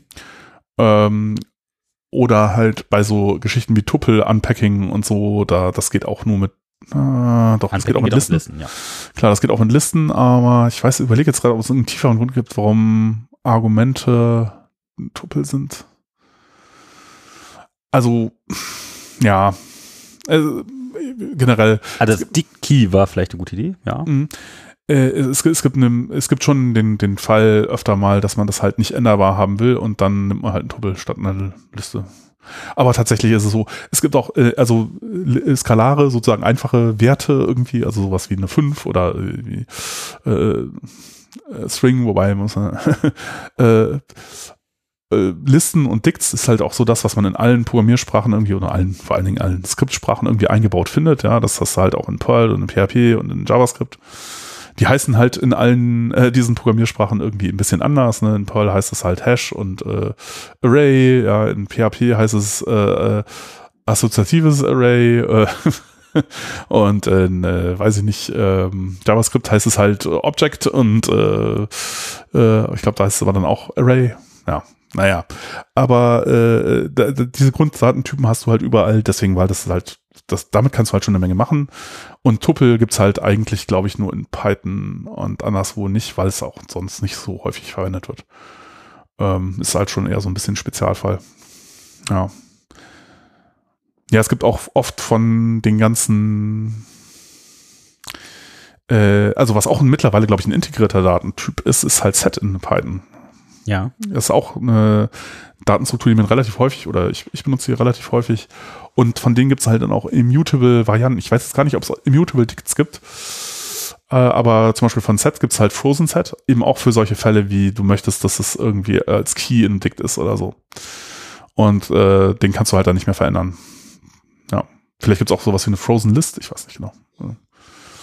Ja. Aber Frozen Set benutze ich tatsächlich ab und zu. Frozen List ist Tupel? Ja, könnte sein, genau. Frozen List ist Tupel, ja, genau. Ja, ja. Ja, ja. Ähm, okay. Wo, wann nutzt man denn NumPy Arrays? Ja, immer dann, wenn man halt äh, äh, sozusagen äh, so viele Daten hat, dass es äh, irgendwie nervtötend wird ansonsten. Und äh, wenn man jetzt die ganzen Spezialfunktionen vielleicht verwenden will, die halt auch in NumPy und so mit drin sind, äh, ja, und ähm, genau, dann gehen halt die Sachen, die sonst lange dauern, halt einfach schnell und sind muss halt ein bisschen anders programmieren. Äh, ist halt dann alles darauf ausgelegt, dass das äh, vektorisiert wird und ähm, das heißt, Vorschleifen und sowas gehen eigentlich nicht mehr. Und was natürlich ein bisschen sehr anders ist als das, was man normalerweise macht. Aber ja. Okay. Dafür braucht man dann bei NumPy Arrays, muss man dann mit Lambdas arbeiten oder ähm, äh ja, oder halt die Funktionen verwenden, die es schon gibt. Das meiste gibt's ja, sozusagen, würde ich mal sagen. Mhm. Und dann ansonsten, wenn es das halt nicht gibt, dann genau, übergibt man halt eine Funktion. Oh. Okay, wie serialisierst du denn dann Daten für Übertragungen? Hm, ja. Ähm, kommt drauf an.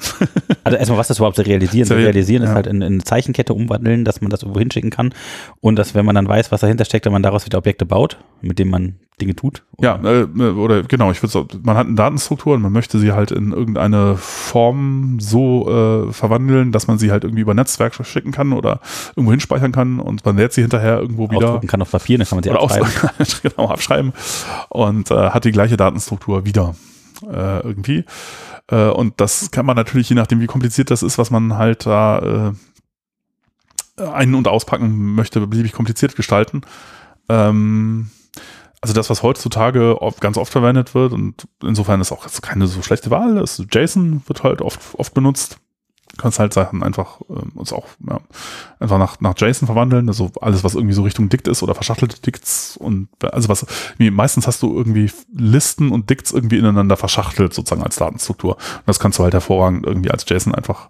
Also auch mit Integern kein Problem, auch mit Tupeln kein Problem. Ja. Ähm, Daten, also Daten Datums. genau, das, das ist Datumsformate, das ist halt, halt blöd. Genau, solche Sachen gehen dann schon nicht mehr so gut. Ne? Also wenn du jetzt ein äh, Datum hast, dass du irgendwie oder ein Zeitstempel, äh, irgendwie einen Zeitpunkt, wenn du den irgendwie in JSON äh, speichern willst, dann ist halt blöd. Also der, der Plural äh, von, von Datum ist Daten, ne? Das ist aber gerade ein bisschen ja. verwirrend, wenn wir über Datenstrukturen reden. Aber ja. Ja, genau, das ist, das ist ein bisschen kacke. Ähm, und dann gibt's natürlich dann diverse ISO-Standards, wie man das dann doch irgendwie mit Zeitzone und keine Ahnung. Und dann bist du aber darauf angewiesen, dass alle irgendwie die gleiche Idee davon haben, was denn jetzt in diesem äh, String, der da in dem JSON steht, ähm, was das denn, was denn damit jetzt gemeint ist. Und das ist manchmal ein bisschen, bisschen nervtötend. Ähm, aber äh, solange man nicht, also Datum ist immer etwas, was meistens dann Probleme macht, aber einfach so Listen, äh, Dicts, äh, Strings, das funktioniert ganz gut. Und ähm, ja, da, also für diese einfachen Fälle äh, ist JSON ganz gut geeignet. Äh, da da auch mittlerweile das so viel verwendet wird, ist auch viel Arbeit reingeflossen, die Parser und äh, ähm, äh, Rausschreibdinger halt schnell zu machen und das geht eigentlich alles ziemlich gut. Ähm, ist halt auch halbwegs äh, sparsam, was halt sozusagen den Platz angeht. Jetzt eben sowas wie XML nimmst. XML ist halt da, äh, kannst du mehr mitmachen, aber es ist halt komplizierter. Es sind auch an viele Dinge sind da schon gedacht worden. Aber äh, das ist halt einfach, es ist, es wird oft riesig.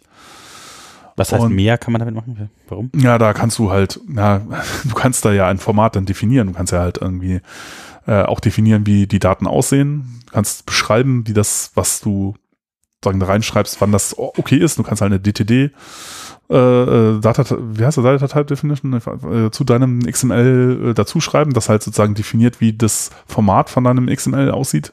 Und dann kannst du das validieren dagegen und so. Ja, Wow. Aber, Ein heimlicher äh, XML-Fan? Nein, nein, nein, nein, nein. nein Los nicht. nee, das ist alles sehr schrecklich. Also, äh, ich meine, man kann das machen, aber das ist alles. Äh, nee, das, es gibt auch einen Grund, warum das quasi niemand, also niemand tut. Das ist einfach. Äh, das ist. Oh, ja, also in der Anfangszeit war das, äh, oder ich, ich, also mittlerweile ist das auch alles nicht mehr so schlimm. Es gibt gute Bibliotheken, aber äh, es war schon, war schon nicht so einfach äh, manchmal. Und was halt an XML nervtötend ist, ist halt, du kannst es als Mensch nicht gut lesen.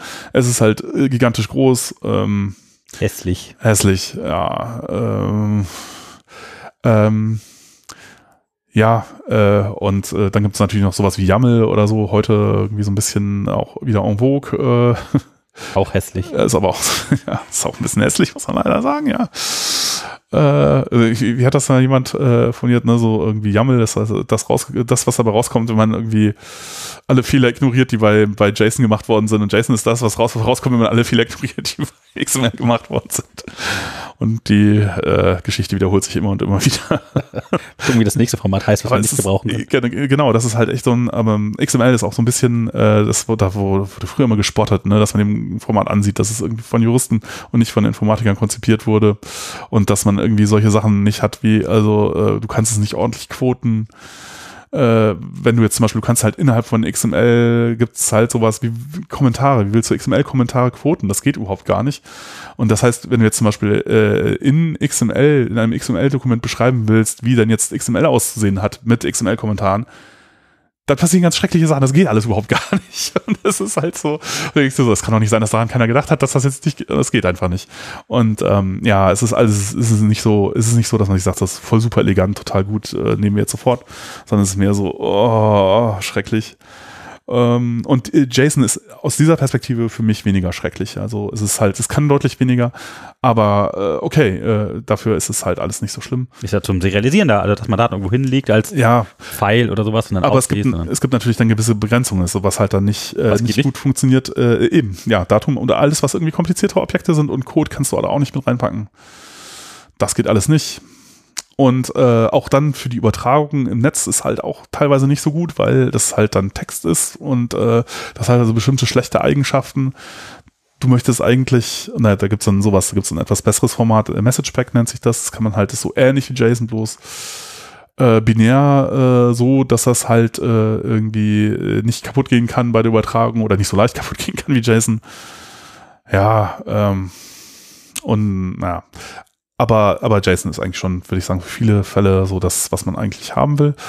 Und ähm, wenn es dann noch viel komplizierter wird, kann man auch sowas nehmen wie Pickle, da muss man aufpassen. Ähm, ja, es gibt noch in, in, in, Py, äh, äh, in Python selber, wenn ich jetzt überlege, gibt es noch äh, eingebaute Geschichten. Es gibt noch Marshall, das Modul, das macht sowas ähnliches wie JSON, bloß halt äh, binär. ist auch noch ein Stückchen schneller. Und dann gibt's noch Shelf, glaube ich. Das weiß ich aber nicht, das habe ich schon ganz lange nicht mehr verwendet. Ähm, und eben, wenn man jetzt aber nicht nur äh, Daten äh, äh, serialisieren will, sondern vielleicht auch Code mit, also komplette Objekte mit Funktionalität, dann äh, ja sowas wie Pickle. Und Pickle kann man auch schicken als Binärfile, dann einfach ja, das, Netz. Und dann genau, man kann das in, man verwandelt halt ein komplettes Objekt zum Beispiel in einen binären String. Und dann schickt man den irgendwie übers Netz. Auf der anderen Seite deserialisiert man den und dann hat man dieses Objekt wieder da. Das ist natürlich sehr praktisch.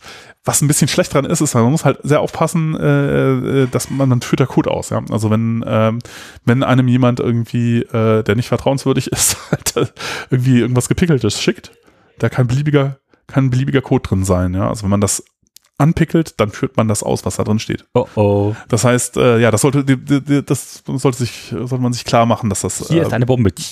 Genau, dass man also ja irgendwas äh, anpickeln, was einem jemand gibt, ist so wie irgendwie Code ausführen, der einem jemand gibt. Also das ist halt. Ein Paket öffnen, was man nach Hause geschickt bekommen hat, da kann auch eine Briefbombe drin sein. Ja. Man weiß es nie so genau.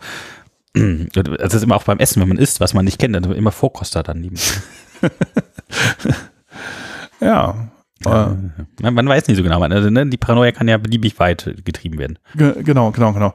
Äh, Pickel, lass mal überlegen, gibt's noch, es gibt da noch diverse, es gibt da noch für den wissenschaftlichen Bereich ein paar Sachen, es gibt noch HDF5, Net, äh, wie heißt das Ding, Net, CD, äh, ich hab's jetzt wieder vergessen, ähm, wie der Standard ist, also wie, ja, es gibt so für, eben für wissenschaftliche Daten, gibt's noch Standards, wie man, äh, wie man Sachen speichert, die noch so ein bisschen anders sind, äh, NetCDF, glaube ich, heißt es, ja. Und HDF5 ist einer der es gehört da irgendwie mit rein in diese Reihenfolge. Ja, hört sich irgendwie total Egal. Äh, ja, ähm, und ähm, äh, NumPy-Arrays haben auch nochmal eine eigene Möglichkeit, wie man sie serialisieren kann. Man kann die auch Memory mappen. Äh, ähm, ja, oder ich meine, CSV ist auch eine Möglichkeit, Sachen zu serialisieren. CSV ist auch wieder so ein Format, so eigene Früchte, fürchterliche, schreckliche Sachen mit sich bringt. Aber äh, also ist, in anderer Sicht ist es auch wieder ganz gut. Also oft äh, würde ich sagen, ist, äh, wenn man die Wahl hat zwischen CSV und XML, ist CSV die bessere Wahl. Aber hm, ja. Äh, ja. Ähm, tja, ja, aber das, das war es im Grunde eigentlich. Also, haben wir noch irgendeine wichtige Serialisierungsgeschichte? Ja, ich glaube, also wir wollen jetzt auch, eigentlich wollen ja nur eine Minute reden, ich glaube, das ja. halten wir oh, ja. Ui, ui, ui, ui. Ähm, ja, ich habe jetzt noch so ein paar Themen, die sind irgendwie jetzt alle aber sehr unzusammenhängend auch. Mhm. Ähm, ich überlege gerade, wo ich damit jetzt noch anfangen soll. Ich glaube, am Memory Management hatten wir schon mal gesprochen. Ich glaube, in einer der ersten Folgen haben wir über den JIT und den GIL mhm. gesprochen, mhm. den äh, Just-in-Time-Compiler und den Global Interpreter-Log. Ähm, dann äh, habe ich jetzt noch stehen, äh, das Konzept von MapReduce, aber ich weiß Nein, ob das, das jetzt hier zugehört, dass das irgendwie nicht ganz. Nee, ich glaube auch, es ist auch so ein bisschen veraltet. Also das ja. inzwischen macht das keiner mehr. Und dann, äh, was, was mich aber natürlich noch interessiert, wenn man halt debuggen möchte, was da irgendwie der Zeug ist, dann äh, gibt es irgendwie so ein bisschen so, ich nenne es jetzt mal Deep Debugging. Das heißt, man kann äh, Deer auf irgendwelche Fehler Spawn oder Help aufrufen und so. Was, was gibt's denn da noch? Und, und wie würde man sich dann angucken, was überhaupt möglich ist mit so Objekten, die man da äh, zurückbekommt, wo man nicht genau weiß, woran liegt denn das jetzt? Guckt man denn da genauer rein? Naja, ich glaube, das ist schon, äh, also Help zeigt halt den. Also was macht man Help? Ist eine Funktion, die, die man außen rumschmeißt und was, was zurückkommt, oder? Mhm. Äh, ja, aber das, äh, also an den an Objekten hängen halt auch immer Dinge dran. Also zum Beispiel man an dem Funktionsobjekt äh, hängt halt auch mal die Dokumente, also der Docstring hängt da halt mit dran, den man sich dann angucken kann.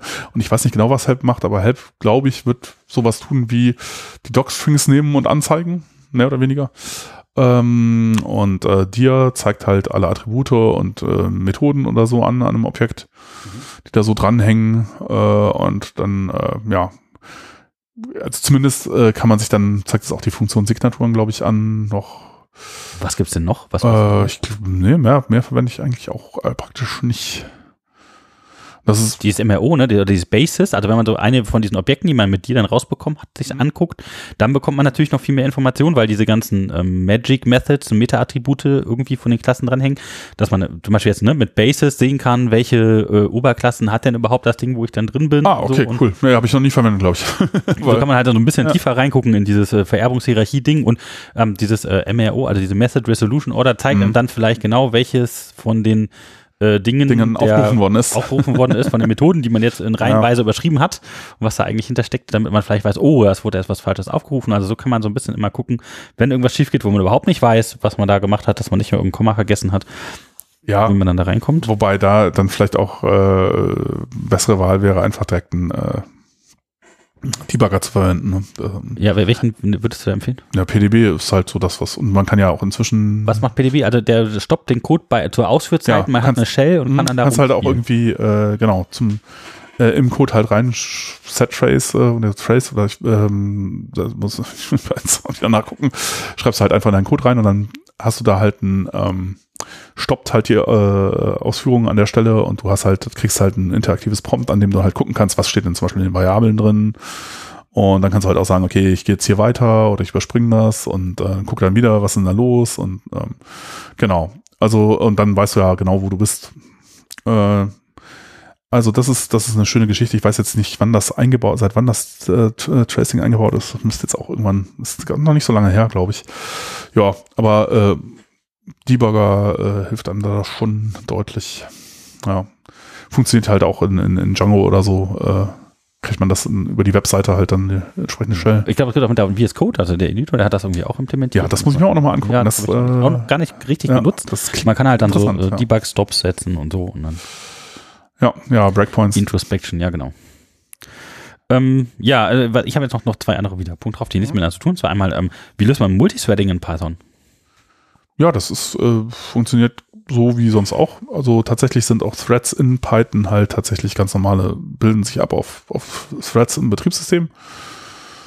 Ähm, es ist halt nur so, dass äh, die nicht wirklich parallel Dinge tun können auf unterschiedlichen CPUs sozusagen. Also sie können schon parallel Sachen machen, aber halt äh, natürlich dann nicht so wirklich, wirklich, weil äh, äh, nicht gleichzeitig, äh, weil äh, Sachen auf einer CPU natürlich doch dann irgendwie immer sequenziell ab, abgearbeitet werden, aber ähm, ja, das ähm, man benutzt die aber, äh, also daher kann man sie nicht dafür verwenden, um äh, Berechnungen zu parallelisieren, weil eben dafür müsste man es ja auf Prozessoren aufteilen können. Das geht nicht. Aber äh, um I.O. zu multiplexen, geht das ja, geht das ganz hervorragend und das funktioniert gut. Ähm, kann man dafür benutzen. Ist jetzt nicht so die, die moderne Art, das zu tun. Äh, da würde man wahrscheinlich eher sowas wie Async.io nehmen oder so. Mhm. Aber pff, man kann auch Threads benutzen. Ist völlig, völlig okay. Also Async.io ja. macht dann echtes Multithreading auf Multiprozessor. Nee, das macht kein Threading. Async.io ist wieder eine andere Geschichte. Was ist das? Async.io ist, ähm, ja, äh, kann man sagen, einmal eine Event Loop, äh, sozusagen so ähnlich wie in, in Node.js oder so auch, ähm, wo halt immer geguckt wird, was gibt's denn jetzt gerade zu tun oder so, dann macht man halt an einer bestimmten Stelle weiter. Aber äh, vor allen Dingen halt auch eine Syntax, wie man das so hinschreibt, dass das automatisch äh, gehandelt werden kann. Also ich kann halt äh, sozusagen äh, in Python Funktionen als Async deklarieren und dann äh, kann ich halt die Ausführungen, äh, wenn die zum Beispiel blockieren, halt unterbrechen. Die werden dann später weiter ausgeführt, wenn es halt wieder was zu tun gibt. Und ähm, ja, ähm, das, äh, aber das müssten wir, wenn man das wirklich erklären will, wie das funktioniert, müssen wir noch eine Folge zu machen. Mhm, mhm. äh, das eben, damit kann man halt auch I.O. multiplexen und das Ganze äh, in einer etwas intuitiveren Art hinschreiben, als wenn man das jetzt mit Threading machen würde. Weil wenn man das mit Threading, äh, mit dem Threading-Modul macht, dann wird es sehr schnell auch sehr unintuitiv. Und was man auch äh, irgendwie dabei beachten muss, ist halt, wenn man, wenn man, äh, also, wenn man da Tracebacks kriegt irgendwo in, in Workern, die halt in unterschiedlichen Threads laufen, das kann sehr, und also man, ich meine, das ist halt sowieso das Problem, wenn man jetzt irgendwie Dinge asynchron tut oder so, die halt so irgendwie äh, man, man, hat nicht mehr so wirklich einen linearen, das, der Code läuft nicht mehr so linear durch, sondern man weiß halt nie so genau, wo man gerade ist und was da gerade passiert. Und wenn man da Tracebacks kriegt in, äh, und viele Threads verwendet und da, dann weiß man manchmal echt gar nicht, was da gerade passiert ist. Manchmal kommt man in Zuständen raus, die sehr eigenartig sind und das ist dann immer sehr hässlich zu debuggen. Also das ist, und das geht mit Async.io äh, deutlich besser. Also es ist halt deutlich eher so, dass man Code so hinschreibt, als wäre er synchron quasi aber er dann halt automatisch mehr oder weniger async, also so ist das halt an den Stellen, wo man auf einen Syscall wartet oder so, wo es blockiert, äh, da macht man dann halt an einer anderen Stelle, wo man halt weitermachen kann, weiter und erst dann, wenn dann irgendein äh, Lese, irgendein Read von irgendwie Netzwerkgeschichte zurückkommt, dann geht's halt dann da wieder weiter.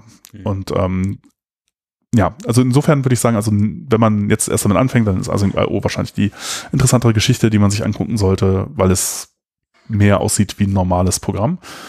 Äh, aber Threading kann man durchaus auch machen und äh, ist wahrscheinlich sogar ein bisschen schneller, wenn man wenig Threads hat und äh, aber ach, ist eigentlich auch wurscht, das spielt alles keine große Rolle. Okay. Ja, dann, dann was ist Coverage? Oh, uh. Ganz anderes Thema. Das, äh, äh, ja, ein, ein, meinst du das die Paket oder das Modul? Achso, die Coverage. Ja, sozusagen, wie viel, äh, ähm, ja, das, damit gibt man sozusagen an, wie viel Prozent des Codes durchlaufen wird, den man geschrieben hat, wenn man die Tests, also man kann ja halt gucken, auch äh, das geht natürlich in Python ganz gut. Es gibt auch ein Modul Coverage PY, äh, das das macht, das halt guckt, wie viele von den Zeilen wurden denn aufgerufen, wenn ich jetzt die Tests durchlaufen lasse von meinem Gesamtding. Und das ist dann halt sozusagen die Coverage ist halt sozusagen die Prozentzahl. Und wenn ich halt äh, 70 Prozent habe, dann ist es halt besser, als wenn ich 50 Prozent habe. Wie viel äh, sollte man denn davon haben? Es gibt Leute, die sagen, man sollte 100 Prozent haben. 150 Weiß ich nicht so genau, ob das ein sinnvolles Ziel ist, äh, weil es dann manche Sachen sind einfach schwer zu testen und ähm, äh, irgendwann wird's halt dann äh, sehr aufwendig und also die, die, so die ersten 80 Prozent sind wie, wie das so immer ist, ne? Das gehen relativ einfach und dann die letzten 20 Prozent brauchen dann nochmal äh, 80 Prozent der Zeit irgendwie, weil das dann halt alles so fiese Fälle sind, die man nicht gut testen kann. Äh, und dann ist halt die Frage, ist es noch sinnvoll, da so viel Zeit reinzustecken, weil den größten Nutzen hat man dann vielleicht schon gehabt irgendwie in dem ja, äh, Code, der halt einfach zu testen war. Aber äh, auch da kann man das natürlich vereinfachen, indem man Code so schreibt, dass man ihn einfach testen kann. Also manchmal mache ich Funktionen, schreibe ich Funktionen nur deswegen, um äh, äh, diese Funktion einzeln testen zu können. Und ähm, ja, oder manchmal macht es Sinn, Dinge auf eine bestimmte Art zu strukturieren, so dass man sie halt leichter testen kann, als wenn man jetzt irgendwie alles in einer Funktion hat oder so, dann ist halt einfach schwer, die zu testen. Ja, äh, und äh, möglichst hohe Coverage ist natürlich gut. Also ähm, ich bin jetzt nicht so, ich will jetzt nicht sagen, dass 100% unbedingt notwendig ist, aber viel wäre schon gut. Ja. Mhm, äh, und dann gibt es natürlich nochmal auch feine Unterschiede, ob man jetzt nur äh, irgendwie durch den Code durchgelaufen ist. So hat man aber auch wirklich alle, gibt es für jede unterschiedliche, also wenn man, wenn man sowas wie ähm, Condition, so if, äh, if-else-Geschichten hat, werden auch wirklich, hat man sichergestellt, dass man alle Branches, die dann äh, passieren können, durchlaufen hat und so. Insofern ist immer nicht so ganz klar, was gemeint ist, wenn man jetzt Coverage sagt. Und ähm, ja, das kann man dann auch nochmal, also die, ich glaube, die ursprüngliche Geschichte ist nur so, es ist egal, es müssen nicht alle Branches durchlaufen werden. Und das will man vielleicht auch anders haben. Also ich glaube, das kann man auch bei Coverage noch einstellen. Ähm, etwas feiner. Aber ja, genau. Das äh, Test Coverage ist halt sozusagen ein Maß dafür, wie viel äh, von dem Code, der äh, in einer Bibliothek ist oder so, wie viel davon ist eigentlich durch Tests äh, überprüft oder sind überhaupt ist, ist überhaupt mal ausgeführt worden bei einem Test. Ja. Ja, dann haben wir fast ja schon die letzte Frage. Ich glaube, wir sind ja. da schon ziemlich ah. lange wieder heute jo, jo. dabei. Ähm, und zwar äh, auch wieder eine, eine, eine Hörerfrage. Ähm, wie man die Performance, die Speichernutzung der Codes prüfen und vergleichen kann. Äh, hm. Ja, also äh, äh, was ich oft mache, ist tatsächlich, aber das, ich meine, ist ja halt die Frage, wann das Sinn macht. Ne? Und das macht eigentlich erst dann Sinn, wenn man viel Hauptspeicher verbraucht. Und ich mache das tatsächlich oft so, dass ich einfach mir äh, die Ausgabe von Top angucke. Mhm. Und also dann sehe ich schon. Systemausgabe, wie viel Speicher noch frei ist. Und ja, und wie viel, Proze äh, wie viel Speicher verbraucht ein Prozess? Und äh, wenn dann halt irgendwas läuft, was ich, äh, dann weiß ich ungefähr, wie viel Speicher das verbrauchen sollte. Und wenn das doppelt oder dreimal so viel verbraucht, dann äh, weiß ich, dass ich da ein Problem habe und vielleicht nochmal irgendwas machen muss. Ähm, es gibt aber auch systematische An, äh, Ansätze. Also es gibt äh, zum Beispiel auch eingebauten Profiler äh, in, in, in Python. C-Profile heißt, glaube ich, das Modul, äh, Modul. Genau. Das kann aber mit Memory-Geschichten nicht so viel machen. Äh, für für Memory-Sachen, glaube ich, da, da nimmt man dann eher so wie K-Cache-Grind oder sowas. Aber das ist, ich habe das aber wenn man das jetzt im Jupyter Notebook machen möchte, weil man jetzt keinen mm. Pop hat oder sowas und ähm nee, du kannst dir halt in den äh, von den Datenstrukturen anzeigen lassen, wie äh, wie viel Speicher sie verbrauchen. Äh, also habe ich jetzt auch wieder vergessen, das wusste ich. Also du kannst in einem Pandas Data Frame sagen, irgendwie Mem-Info oder Info oder sowas und dann Deep gleich True oder sowas. Dann geht das halt, macht das äh, rekursiv, geht das durch das, durch diesen Data Frame durch und guckt halt, wie viel Hauptspeicher brauchen da all die Dinge, die da drin sind und sagt dir halt am Ende eine Zahl. Und dann weißt du halt, okay, in diesem Ding stecken jetzt so, so viel, steckt so, so viel Speicher drin. Dein ganzes Jupyter Notebook, also so kannst du deine einzelnen Datenstrukturen angucken. Bei ähm, NumPy Arrays ist es halt viel einfacher noch. Ich glaube, da gibt es auch eine Funktion, die einem sagt, wie viel Hauptspeicher irgendwie ein Array ver ver verwendet, aber da ist es ja einfach, du kannst ja den D-Type angucken von dem Ding und du kannst ja auch angucken mit Shape, wie viel da drin liegt und dann multiplizierst du das einfach mit, wie viel Bit hat halt irgendwie der Typ, den ich da verwende, mal Anzahl Einträge und dann weißt du, wie groß es ist, weil da ist es halt sehr einfach.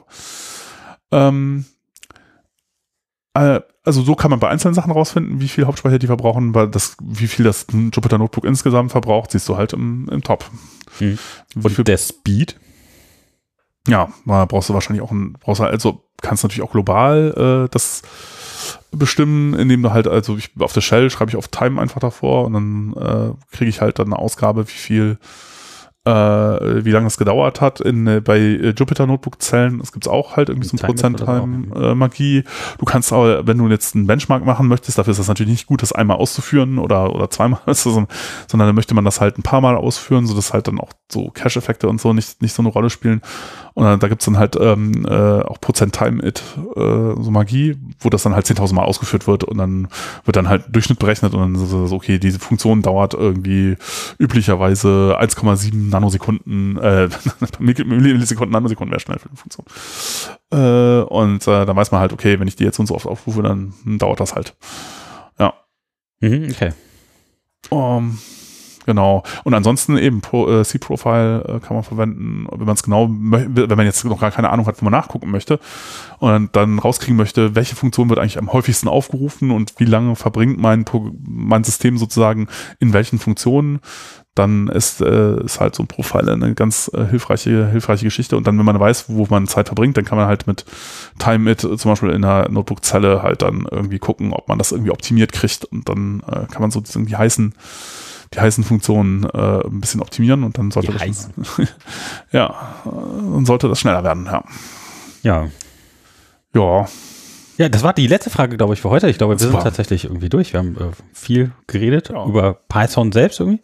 Ich hoffe, das fandet ihr wieder interessant. genau. Ähm, ja, so eine, äh, äh, genau, haben wir noch irgendwie Picks oder sowas? Pick der Woche. Ja. Der, des Monats.